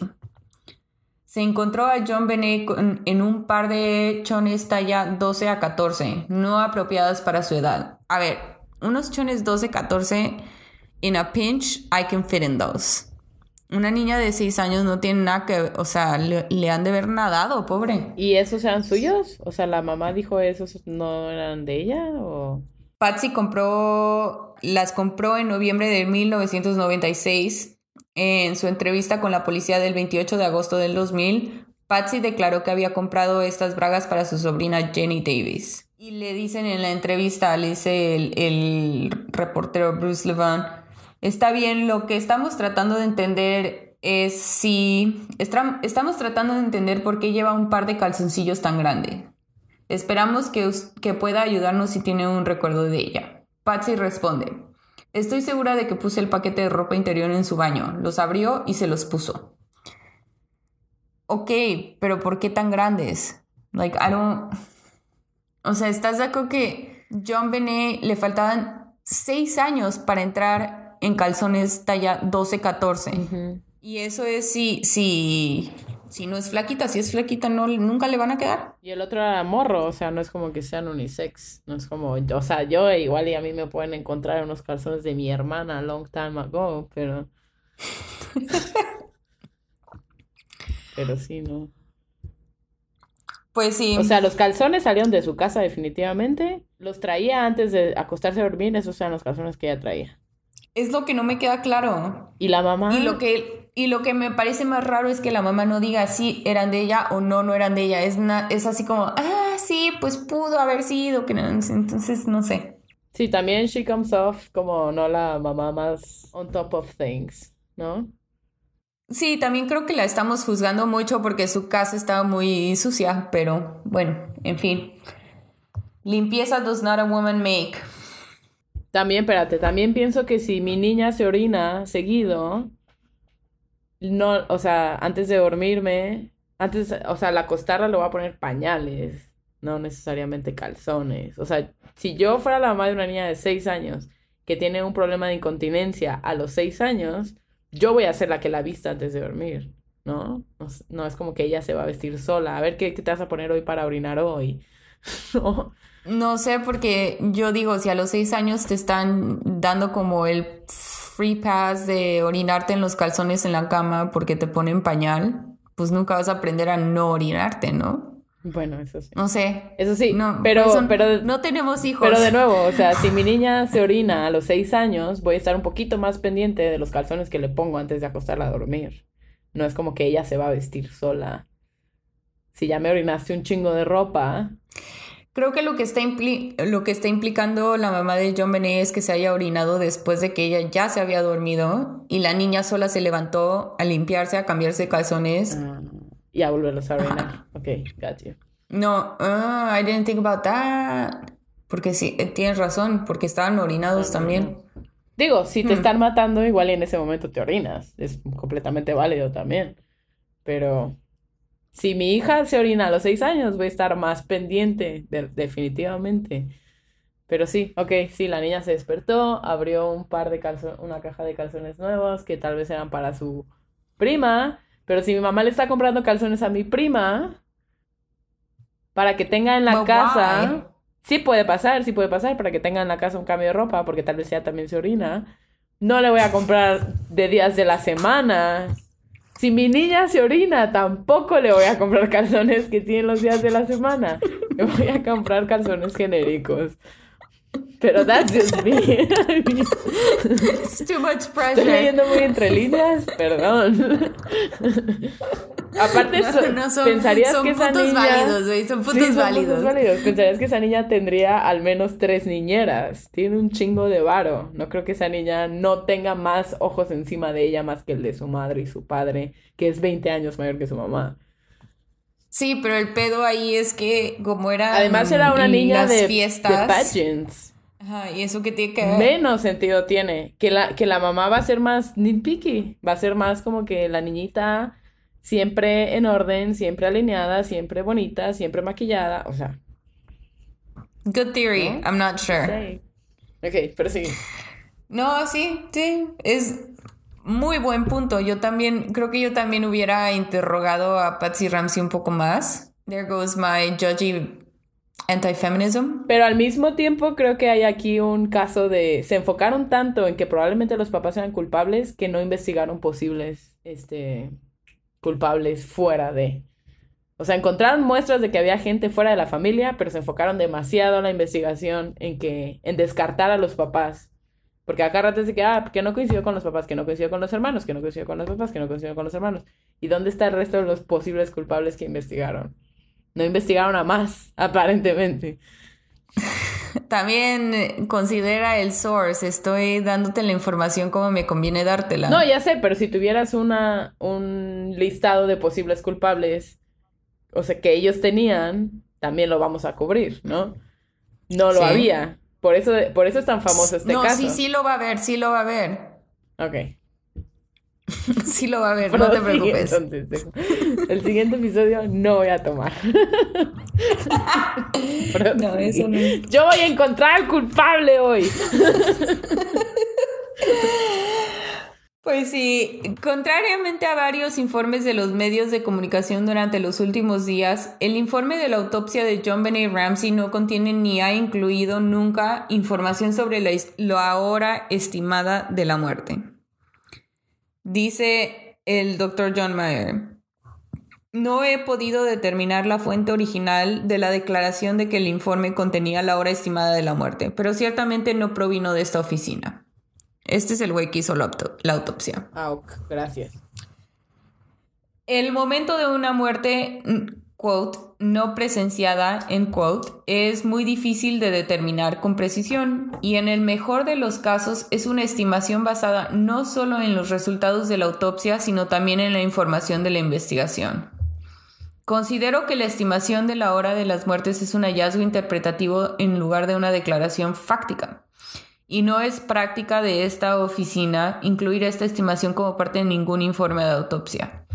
Como se ha dicho en el pasado, también sería inapropiado para mí, como potencial experto y testigo material, hacer declaraciones interpretativas antes de testificar en el tribunal. Qué conveniente. Es todo lo que voy a decir. Mm, Digo, eran los se me hace 90 y prudente. todo, pero de todas formas. Se me hace bastante prudente, la verdad. Se- Porque ahí yo creo que había muchísima gente queriendo tener algo que decir. Como para que este güey diga, no, esto es lo que yo tuve que decir, ya lo dije, ya lo puse en un reporte, déjenme en paz. O también me suena a que cosas, facts que podía haber dicho, hubieran incriminado a alguien más y mejor decidió el camino. Es que, eh, no, de nuevo, es que son los noventas, no sé qué tanto había avanzado ya la investigación policial en los noventas versus lo que sabemos ahora. Pero ahora ya te dan una hora exacta de la muerte en los reportes policíacos. No, no exacta, exacta, exacta, pero sí te dicen un lapso de tres horas como error, ¿no? Dos horas. sí, digo, sea. pero la tecnología que usan para hacer, eh, para determinar esas cosas son las, la misma que usaron en este, o sea, usan temperatura anal, usan qué tanto rigor mortis ha habido, usan co- cuáles son los patterns que deja la sangre cuando se va coagulando y Exacto, cosas por lo así. mismo pienso que sí puedes dar un estimado. Si este güey no lo dio, it's fucking shady. Porque aparte considera que a ella la dieron desaparecido, desaparecida a las 6 de la mañana. Ujú. Pero la última vez que la vieron sus papás fue como a las 10, 11 de la noche. Entonces, punto de, de 12 de la noche a 6 de la mañana van 6 horas. De ahí a que encontraron el cuerpo fueron 12 horas todavía. Ujú. Son 18 18 horas. horas, 18 horas de un proceso que, que, que varía dependiendo de la altura de, de donde estés, del clima, de la temperatura, de la humedad, de, de que es, de que si hay este flies, o moscas, cosas así. Entonces sí siento que ha de ser un poco más difícil de lo que pensamos. Sí, fue todo muy rápido, pero de todas formas creo que 18 horas para un médico forense, you can narrow it down. No puedes decir exactamente a qué hora se murió, pero sí puedes decir entre esta hora y esta hora y delimitar muchísimo. Sí, yo creo que sí podía. A mí suena, a mí me sonó a que muy conveniente, muy conveniente la información que dio el güey. Dio justo lo necesario para que siguiera siendo un crimen sin resolver. En mi opinión. Pues no sé, que quizás es parte de mi naivete y de decir, bueno, es que ellos son los, los expertos, pero sí me quedo pensando así de... O sea, es que hay muchas cosas que no sabemos, como cuántas veces fue movida antes de, de, de ya cuando la encontraron. ¿Cuántas veces, ¿sí entiendes? Sí, pero lo que tú dices, la coagulación de la sangre, el rigor mortis, o sea, eso lo puedes delimitar. Sí, pero creo que hasta, hasta por eso no pudieron determinar, porque no pudieron decir, ah, la movieron tres veces. No, no se podía distinguir, no se Sí, podía... había demasiadas manos ahí. No sé, no sé, quizás yo también estoy leyendo entre líneas demasiado, no sé. Ahora te voy a dar una cronología de las pruebas de ADN. Damn, let's go. Todas las muestras originales de ADN recolectadas de familiares y amigos cercanos se recolectaron a principios de 1997, comenzando a mediados de enero. O sea, estamos hablando de que las muestras de ADN se recolectaron días después de encontrar el cadáver. That's stupid. Así es. Entonces, descartemos la parte de expertos analizando las pruebas. Porque un experto, en el momento en el que encuentra el cuerpo, Es que, güey, es que esa es la cosa. Considera el lugar donde estás. Boulder, Colorado, es de, o sea, es un lugar súper bonito donde casi no hay crimen. no están Y por más que por más que te manden a los detectives de Denver, güey, neta no han de Sí, saber no. ni qué pedo. En 1999, el FBI lanzó una nueva tecnología llamada Short Tandem Repeat para perfilar el ADN. Tandem repeat. Utiliza-. Prosigue. Toma. Ah, ok. Utiliza el 13 marcadores para aumentar la probabilidad de que un individuo seleccionado al azar lo iguale es uno en un trillón. O sea, básicamente lo que esta madre hace es hacer que los resultados que te dan en términos de porcentaje, porque no es como que te digan así negativo o positivo, es en términos de porcentaje, es para que ese porcentaje sea basado en una probabilidad tan baja que queda como casi como 100%, pero no te pueden decir 100%. Ujú. En el 2001 hubo pruebas nuevas y dice, la nueva prueba está permitida después de una batalla legal en los tribunales de Colorado. Y la ropa interior de John Benet se analiza nuevamente, lo que da como resultado que se definan entre uno y dos marcadores de los 13. Y luego en el 2003 vuelven a hacer pruebas de nuevo. Y una segunda mancha de sangre en la ropa interior de John Benet probada resulta entre 9 y 10 marcadores en el lugar por definir.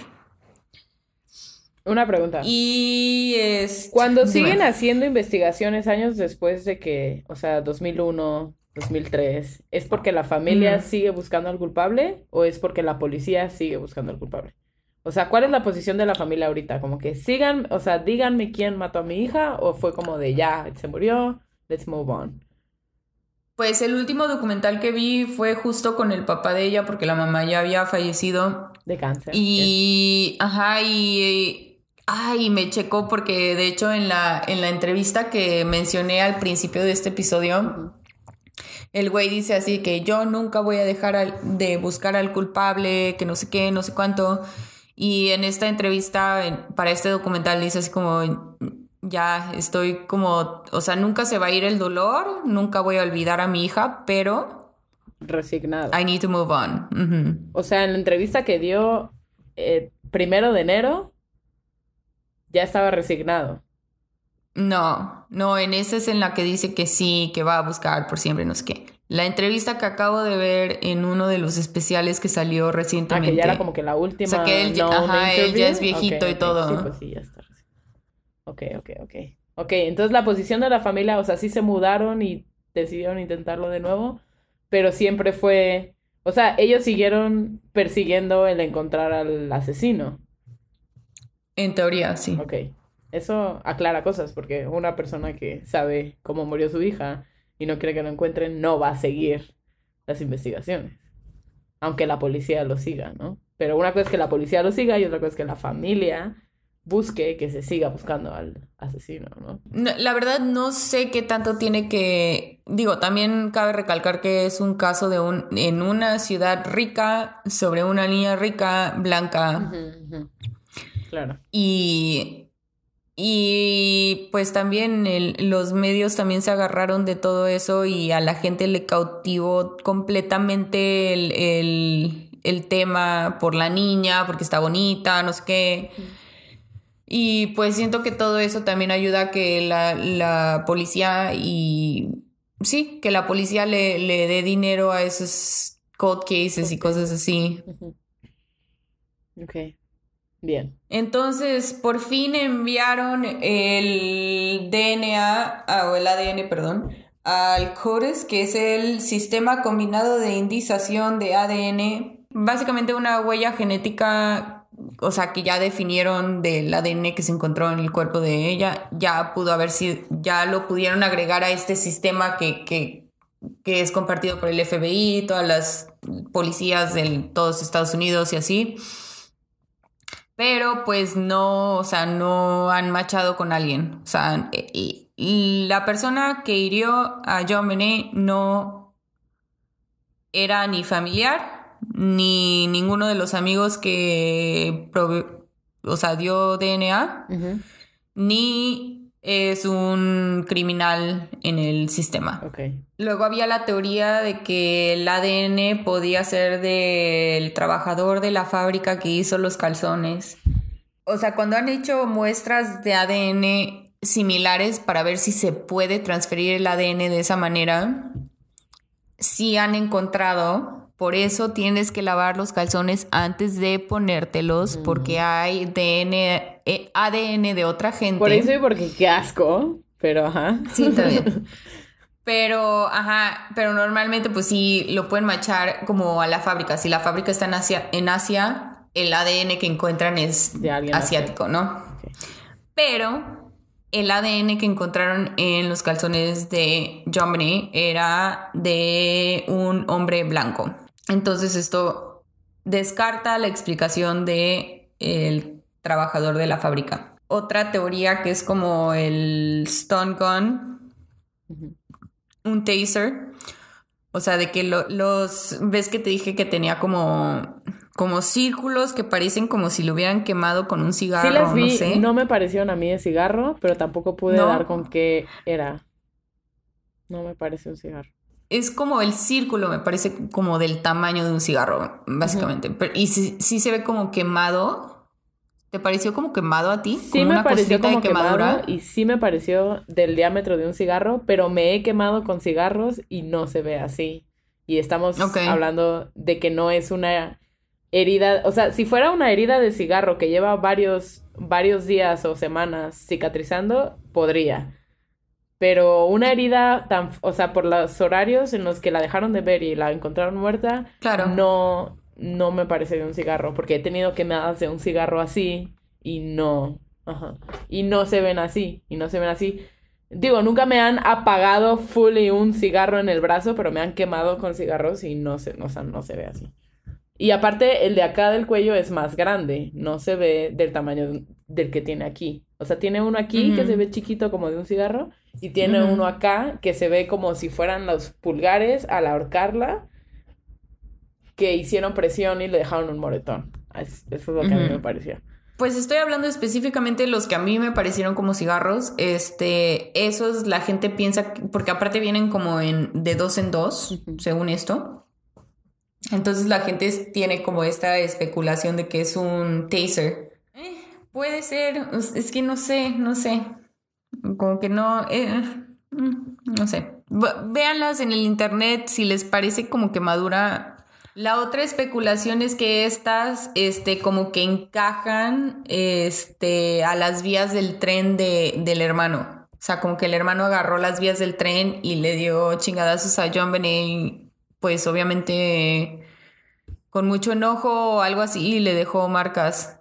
Pero eso se me hace demasiado crazy. Y la estamos neta. hablando de un niño dos años mayor que ella, ¿no? ¿Ocho años? No.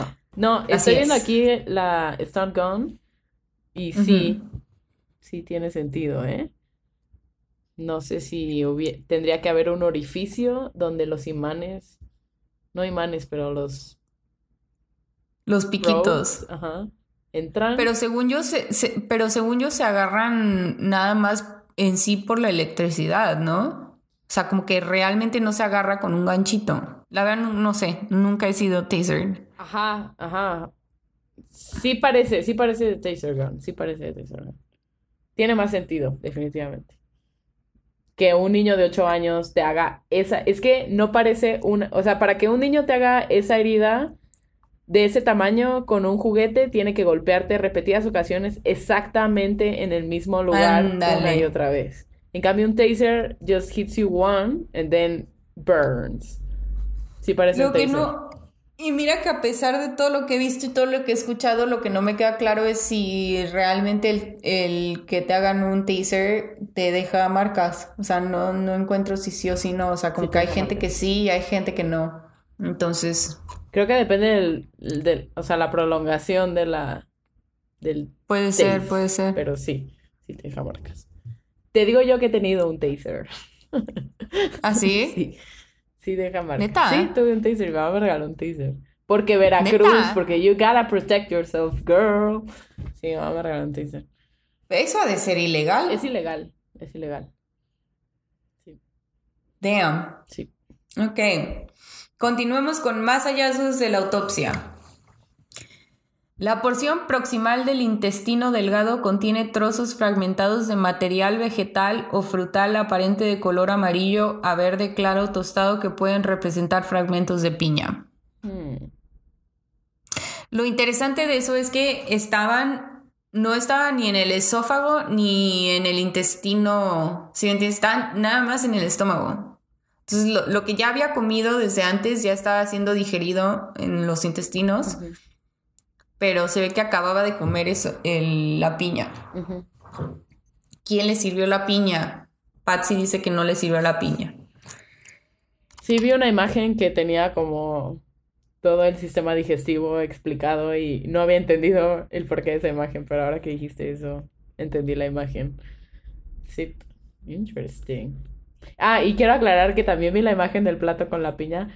No era como el cereal de que sumergido en leche, sino que le echaron un poquito de leche como cuando le echas yogur a la fruta. Así, así se ve el plato. Lo que no entiendo es, la piña es como cítrica, ¿no? No se corta la leche. No sé, mana, yo no tomo leche. Eh, si no, yo tampoco, ya estoy viejita. Y si la comiera, no se la pondría la piña, definitivamente. Sí, no. Lo único que me imaginé es que quizás la piña era enlatada, de esa de que viene con... Almíbar. Ajá. Puede ser. Y pues sí, ahí sí le pones tantita lechita y No le pones leche, le pones crema, le pones lechera, que es diferente. Y con lechera I get it. Pero con leche. Sí. Con lechera sería pasable. Siento que era el que la secuestró era un hombre que no tenía hijos. Que en su puta vida, o sea, Oh. y dijo como que, ah, no, no te, la, no te gusta así, como que intentó dársela sola y la niña de que, ah, ah, y dijo, ¿qué tal si le echa leche? como si fuera yogurt, no yogurt, pero hay leche. Recuerden Piénsenlo, eso, amigues, piénsenlo. recuerden eso. Sí. Porque es parte de las teorías, es parte de las teorías. Pero no, no se me había ocurrido eso, que es, es that's a very guy thing to do. Ajá, piensa en la lógica de un hombre que en su puta vida alimentaba a un niño. No sé por qué ahorita me, me recordaste, no sé, pocas veces era de que mi mamá se tenía que ir de viaje por X o Y y nos quedamos solos con, mis- con mi papá y nos tenía que, que hacer de cocinar mi papá, güey. Claro. Y para mí lo máximo era que mi papá hacía las quesadillas, pero las bañaba en aceite, güey. Las quesadillas era- no llevan aceite, güey. No, ya sé. I know that now. Was he trying to pero make sabían empanadas? No me quiero burlar de tu papá, pero... Ok.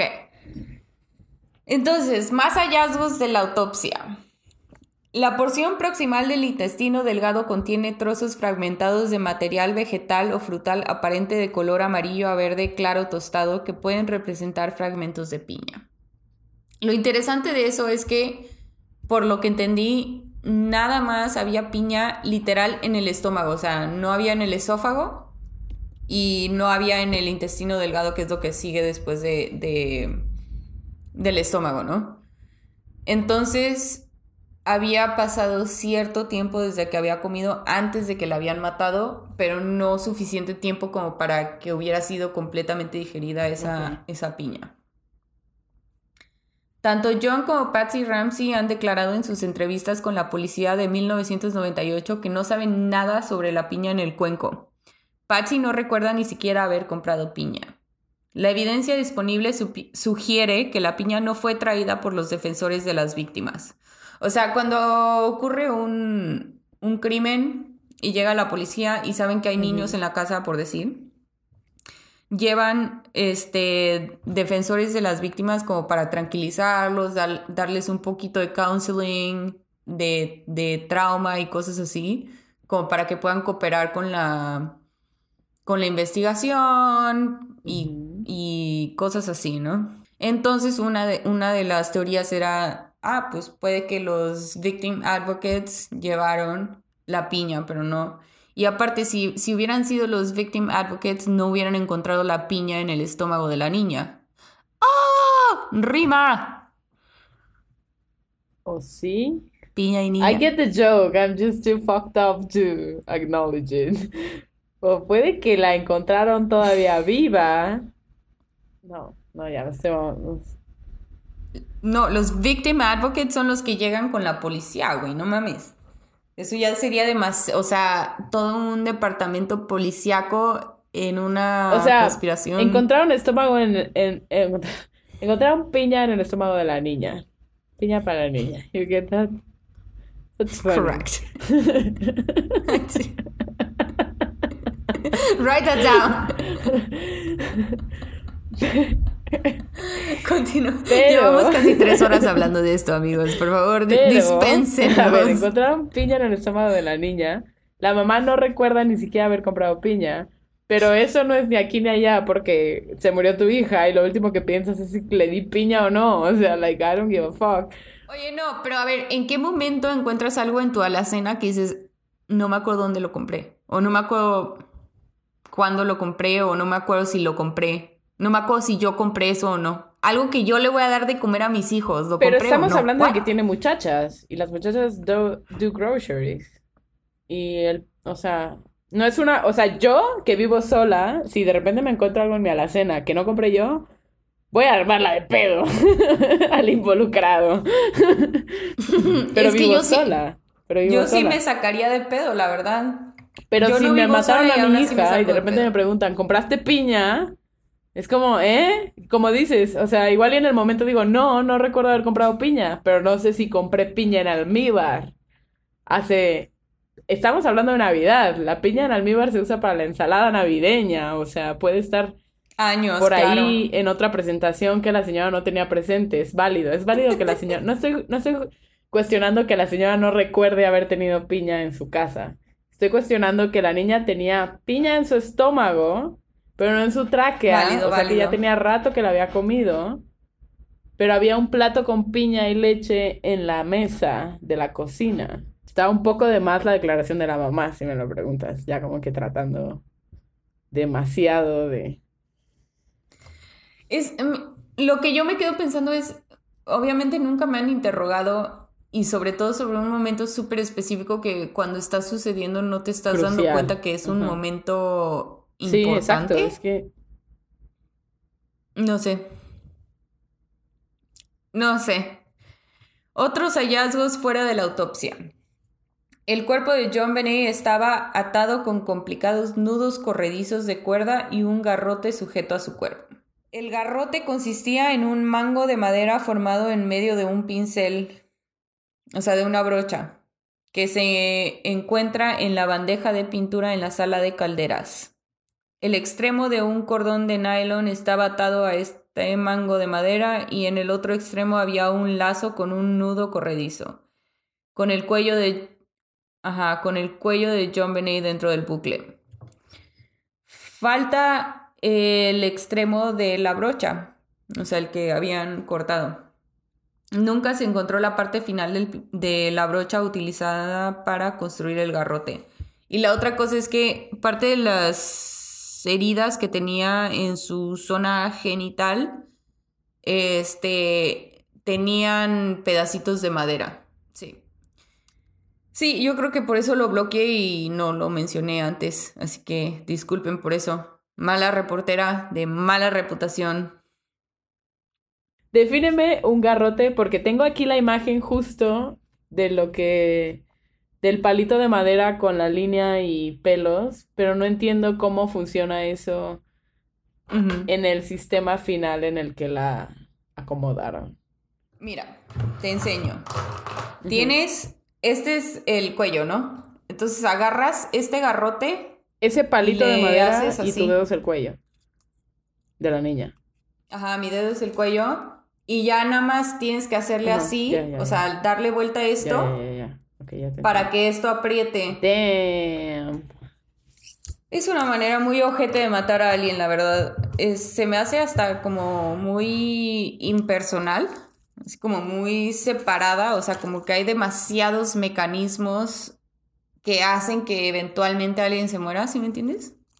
Lo que me hace pensar una vez más que no necesariamente la familia la mató y esto fue un intento de hacerlo pasar como un suicidio, por, com- perdón, como un secuestro, porque nunca se me hubiera ocurrido el garrote. O sea, si quiero ahorcar a alguien hay mil maneras más rápidas y más fáciles y con menos gritos de una niña de seis años que todos pueden escuchar de hacerlo. No, y lo que no queda súper claro es si el garrote realmente fue usado como, o sea, como instrumento para asfixiar o si, si era nada más de adorno. Porque como tú dices, cuando estás viendo la foto del pecho de la niña, se ve como... Justo abajo de donde la ahorcaron.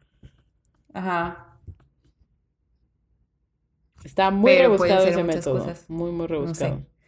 Todo, todo dentro de este caso está rebuscado, está raro. Eh, tiene como para darle la razón a la familia, como para, como para darle la razón a que no fue la familia, muchas cositas. Por eso me interesa mucho este...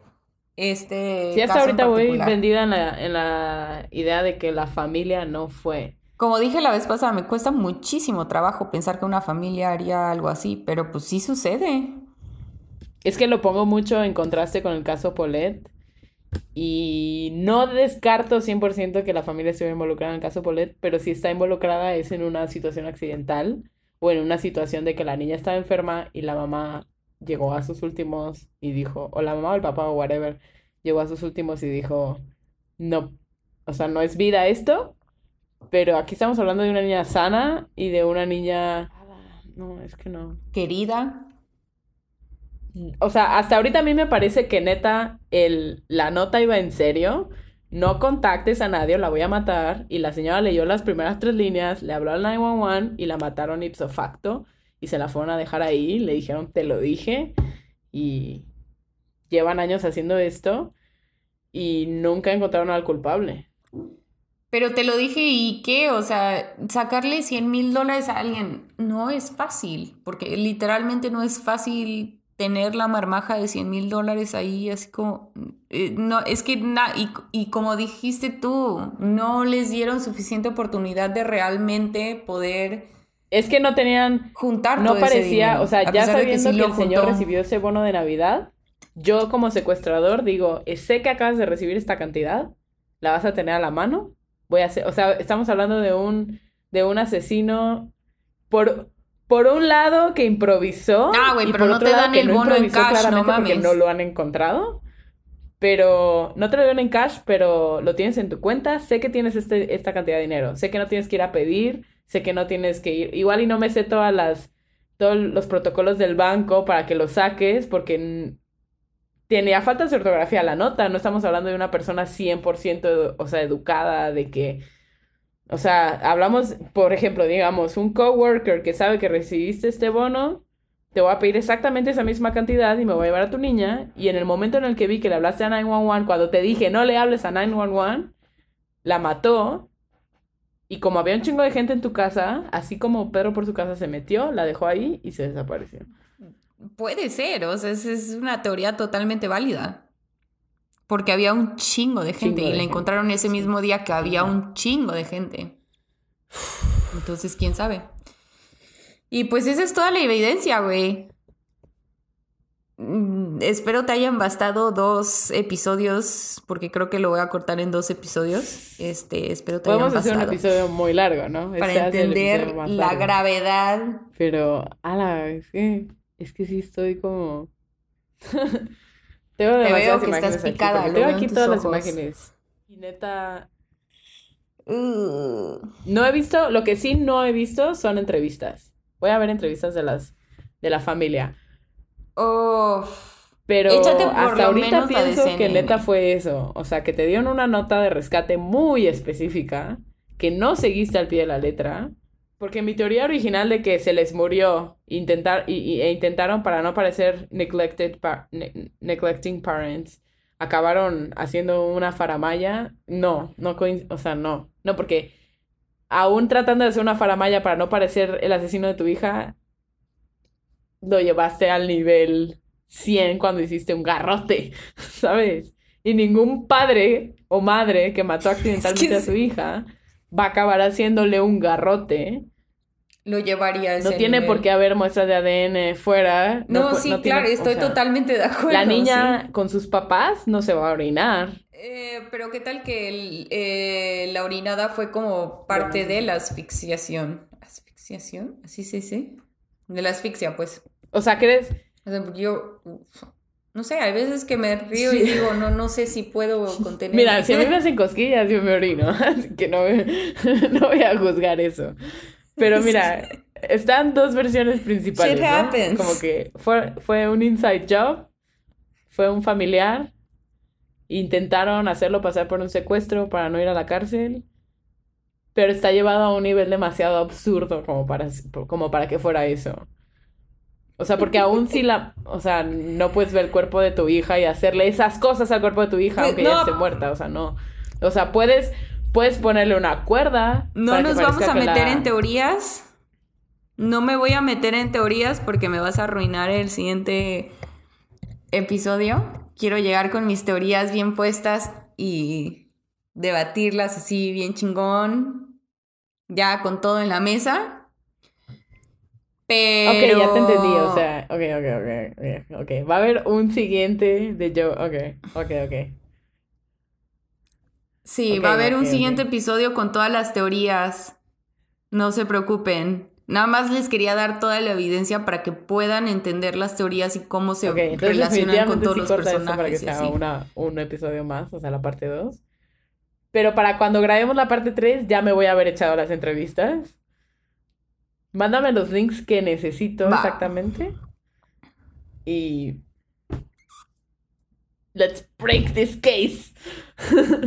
Creo que estabas en el link correcto, ¿eh? Ahorita estoy en Google Creo que estabas en el link correcto, no te- que me va a dejar bien fucked up. Y que va a tener unos sueños bien culeros. No voy a cenar. Es que sí están no bastante gráficas, la neta.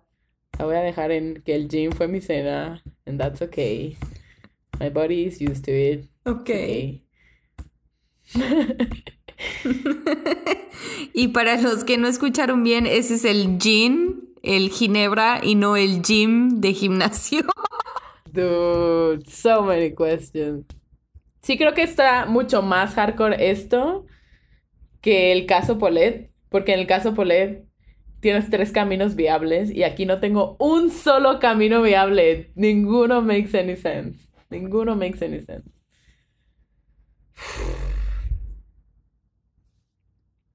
Sí, güey, pero lo que sorprende de aquí es que con tanta tecnología y con tantos resources y con tanto dinero que tenía el vato y aún así no pueden encontrar, o sea, ni siquiera el tener dinero Sí, no. te trae justicia.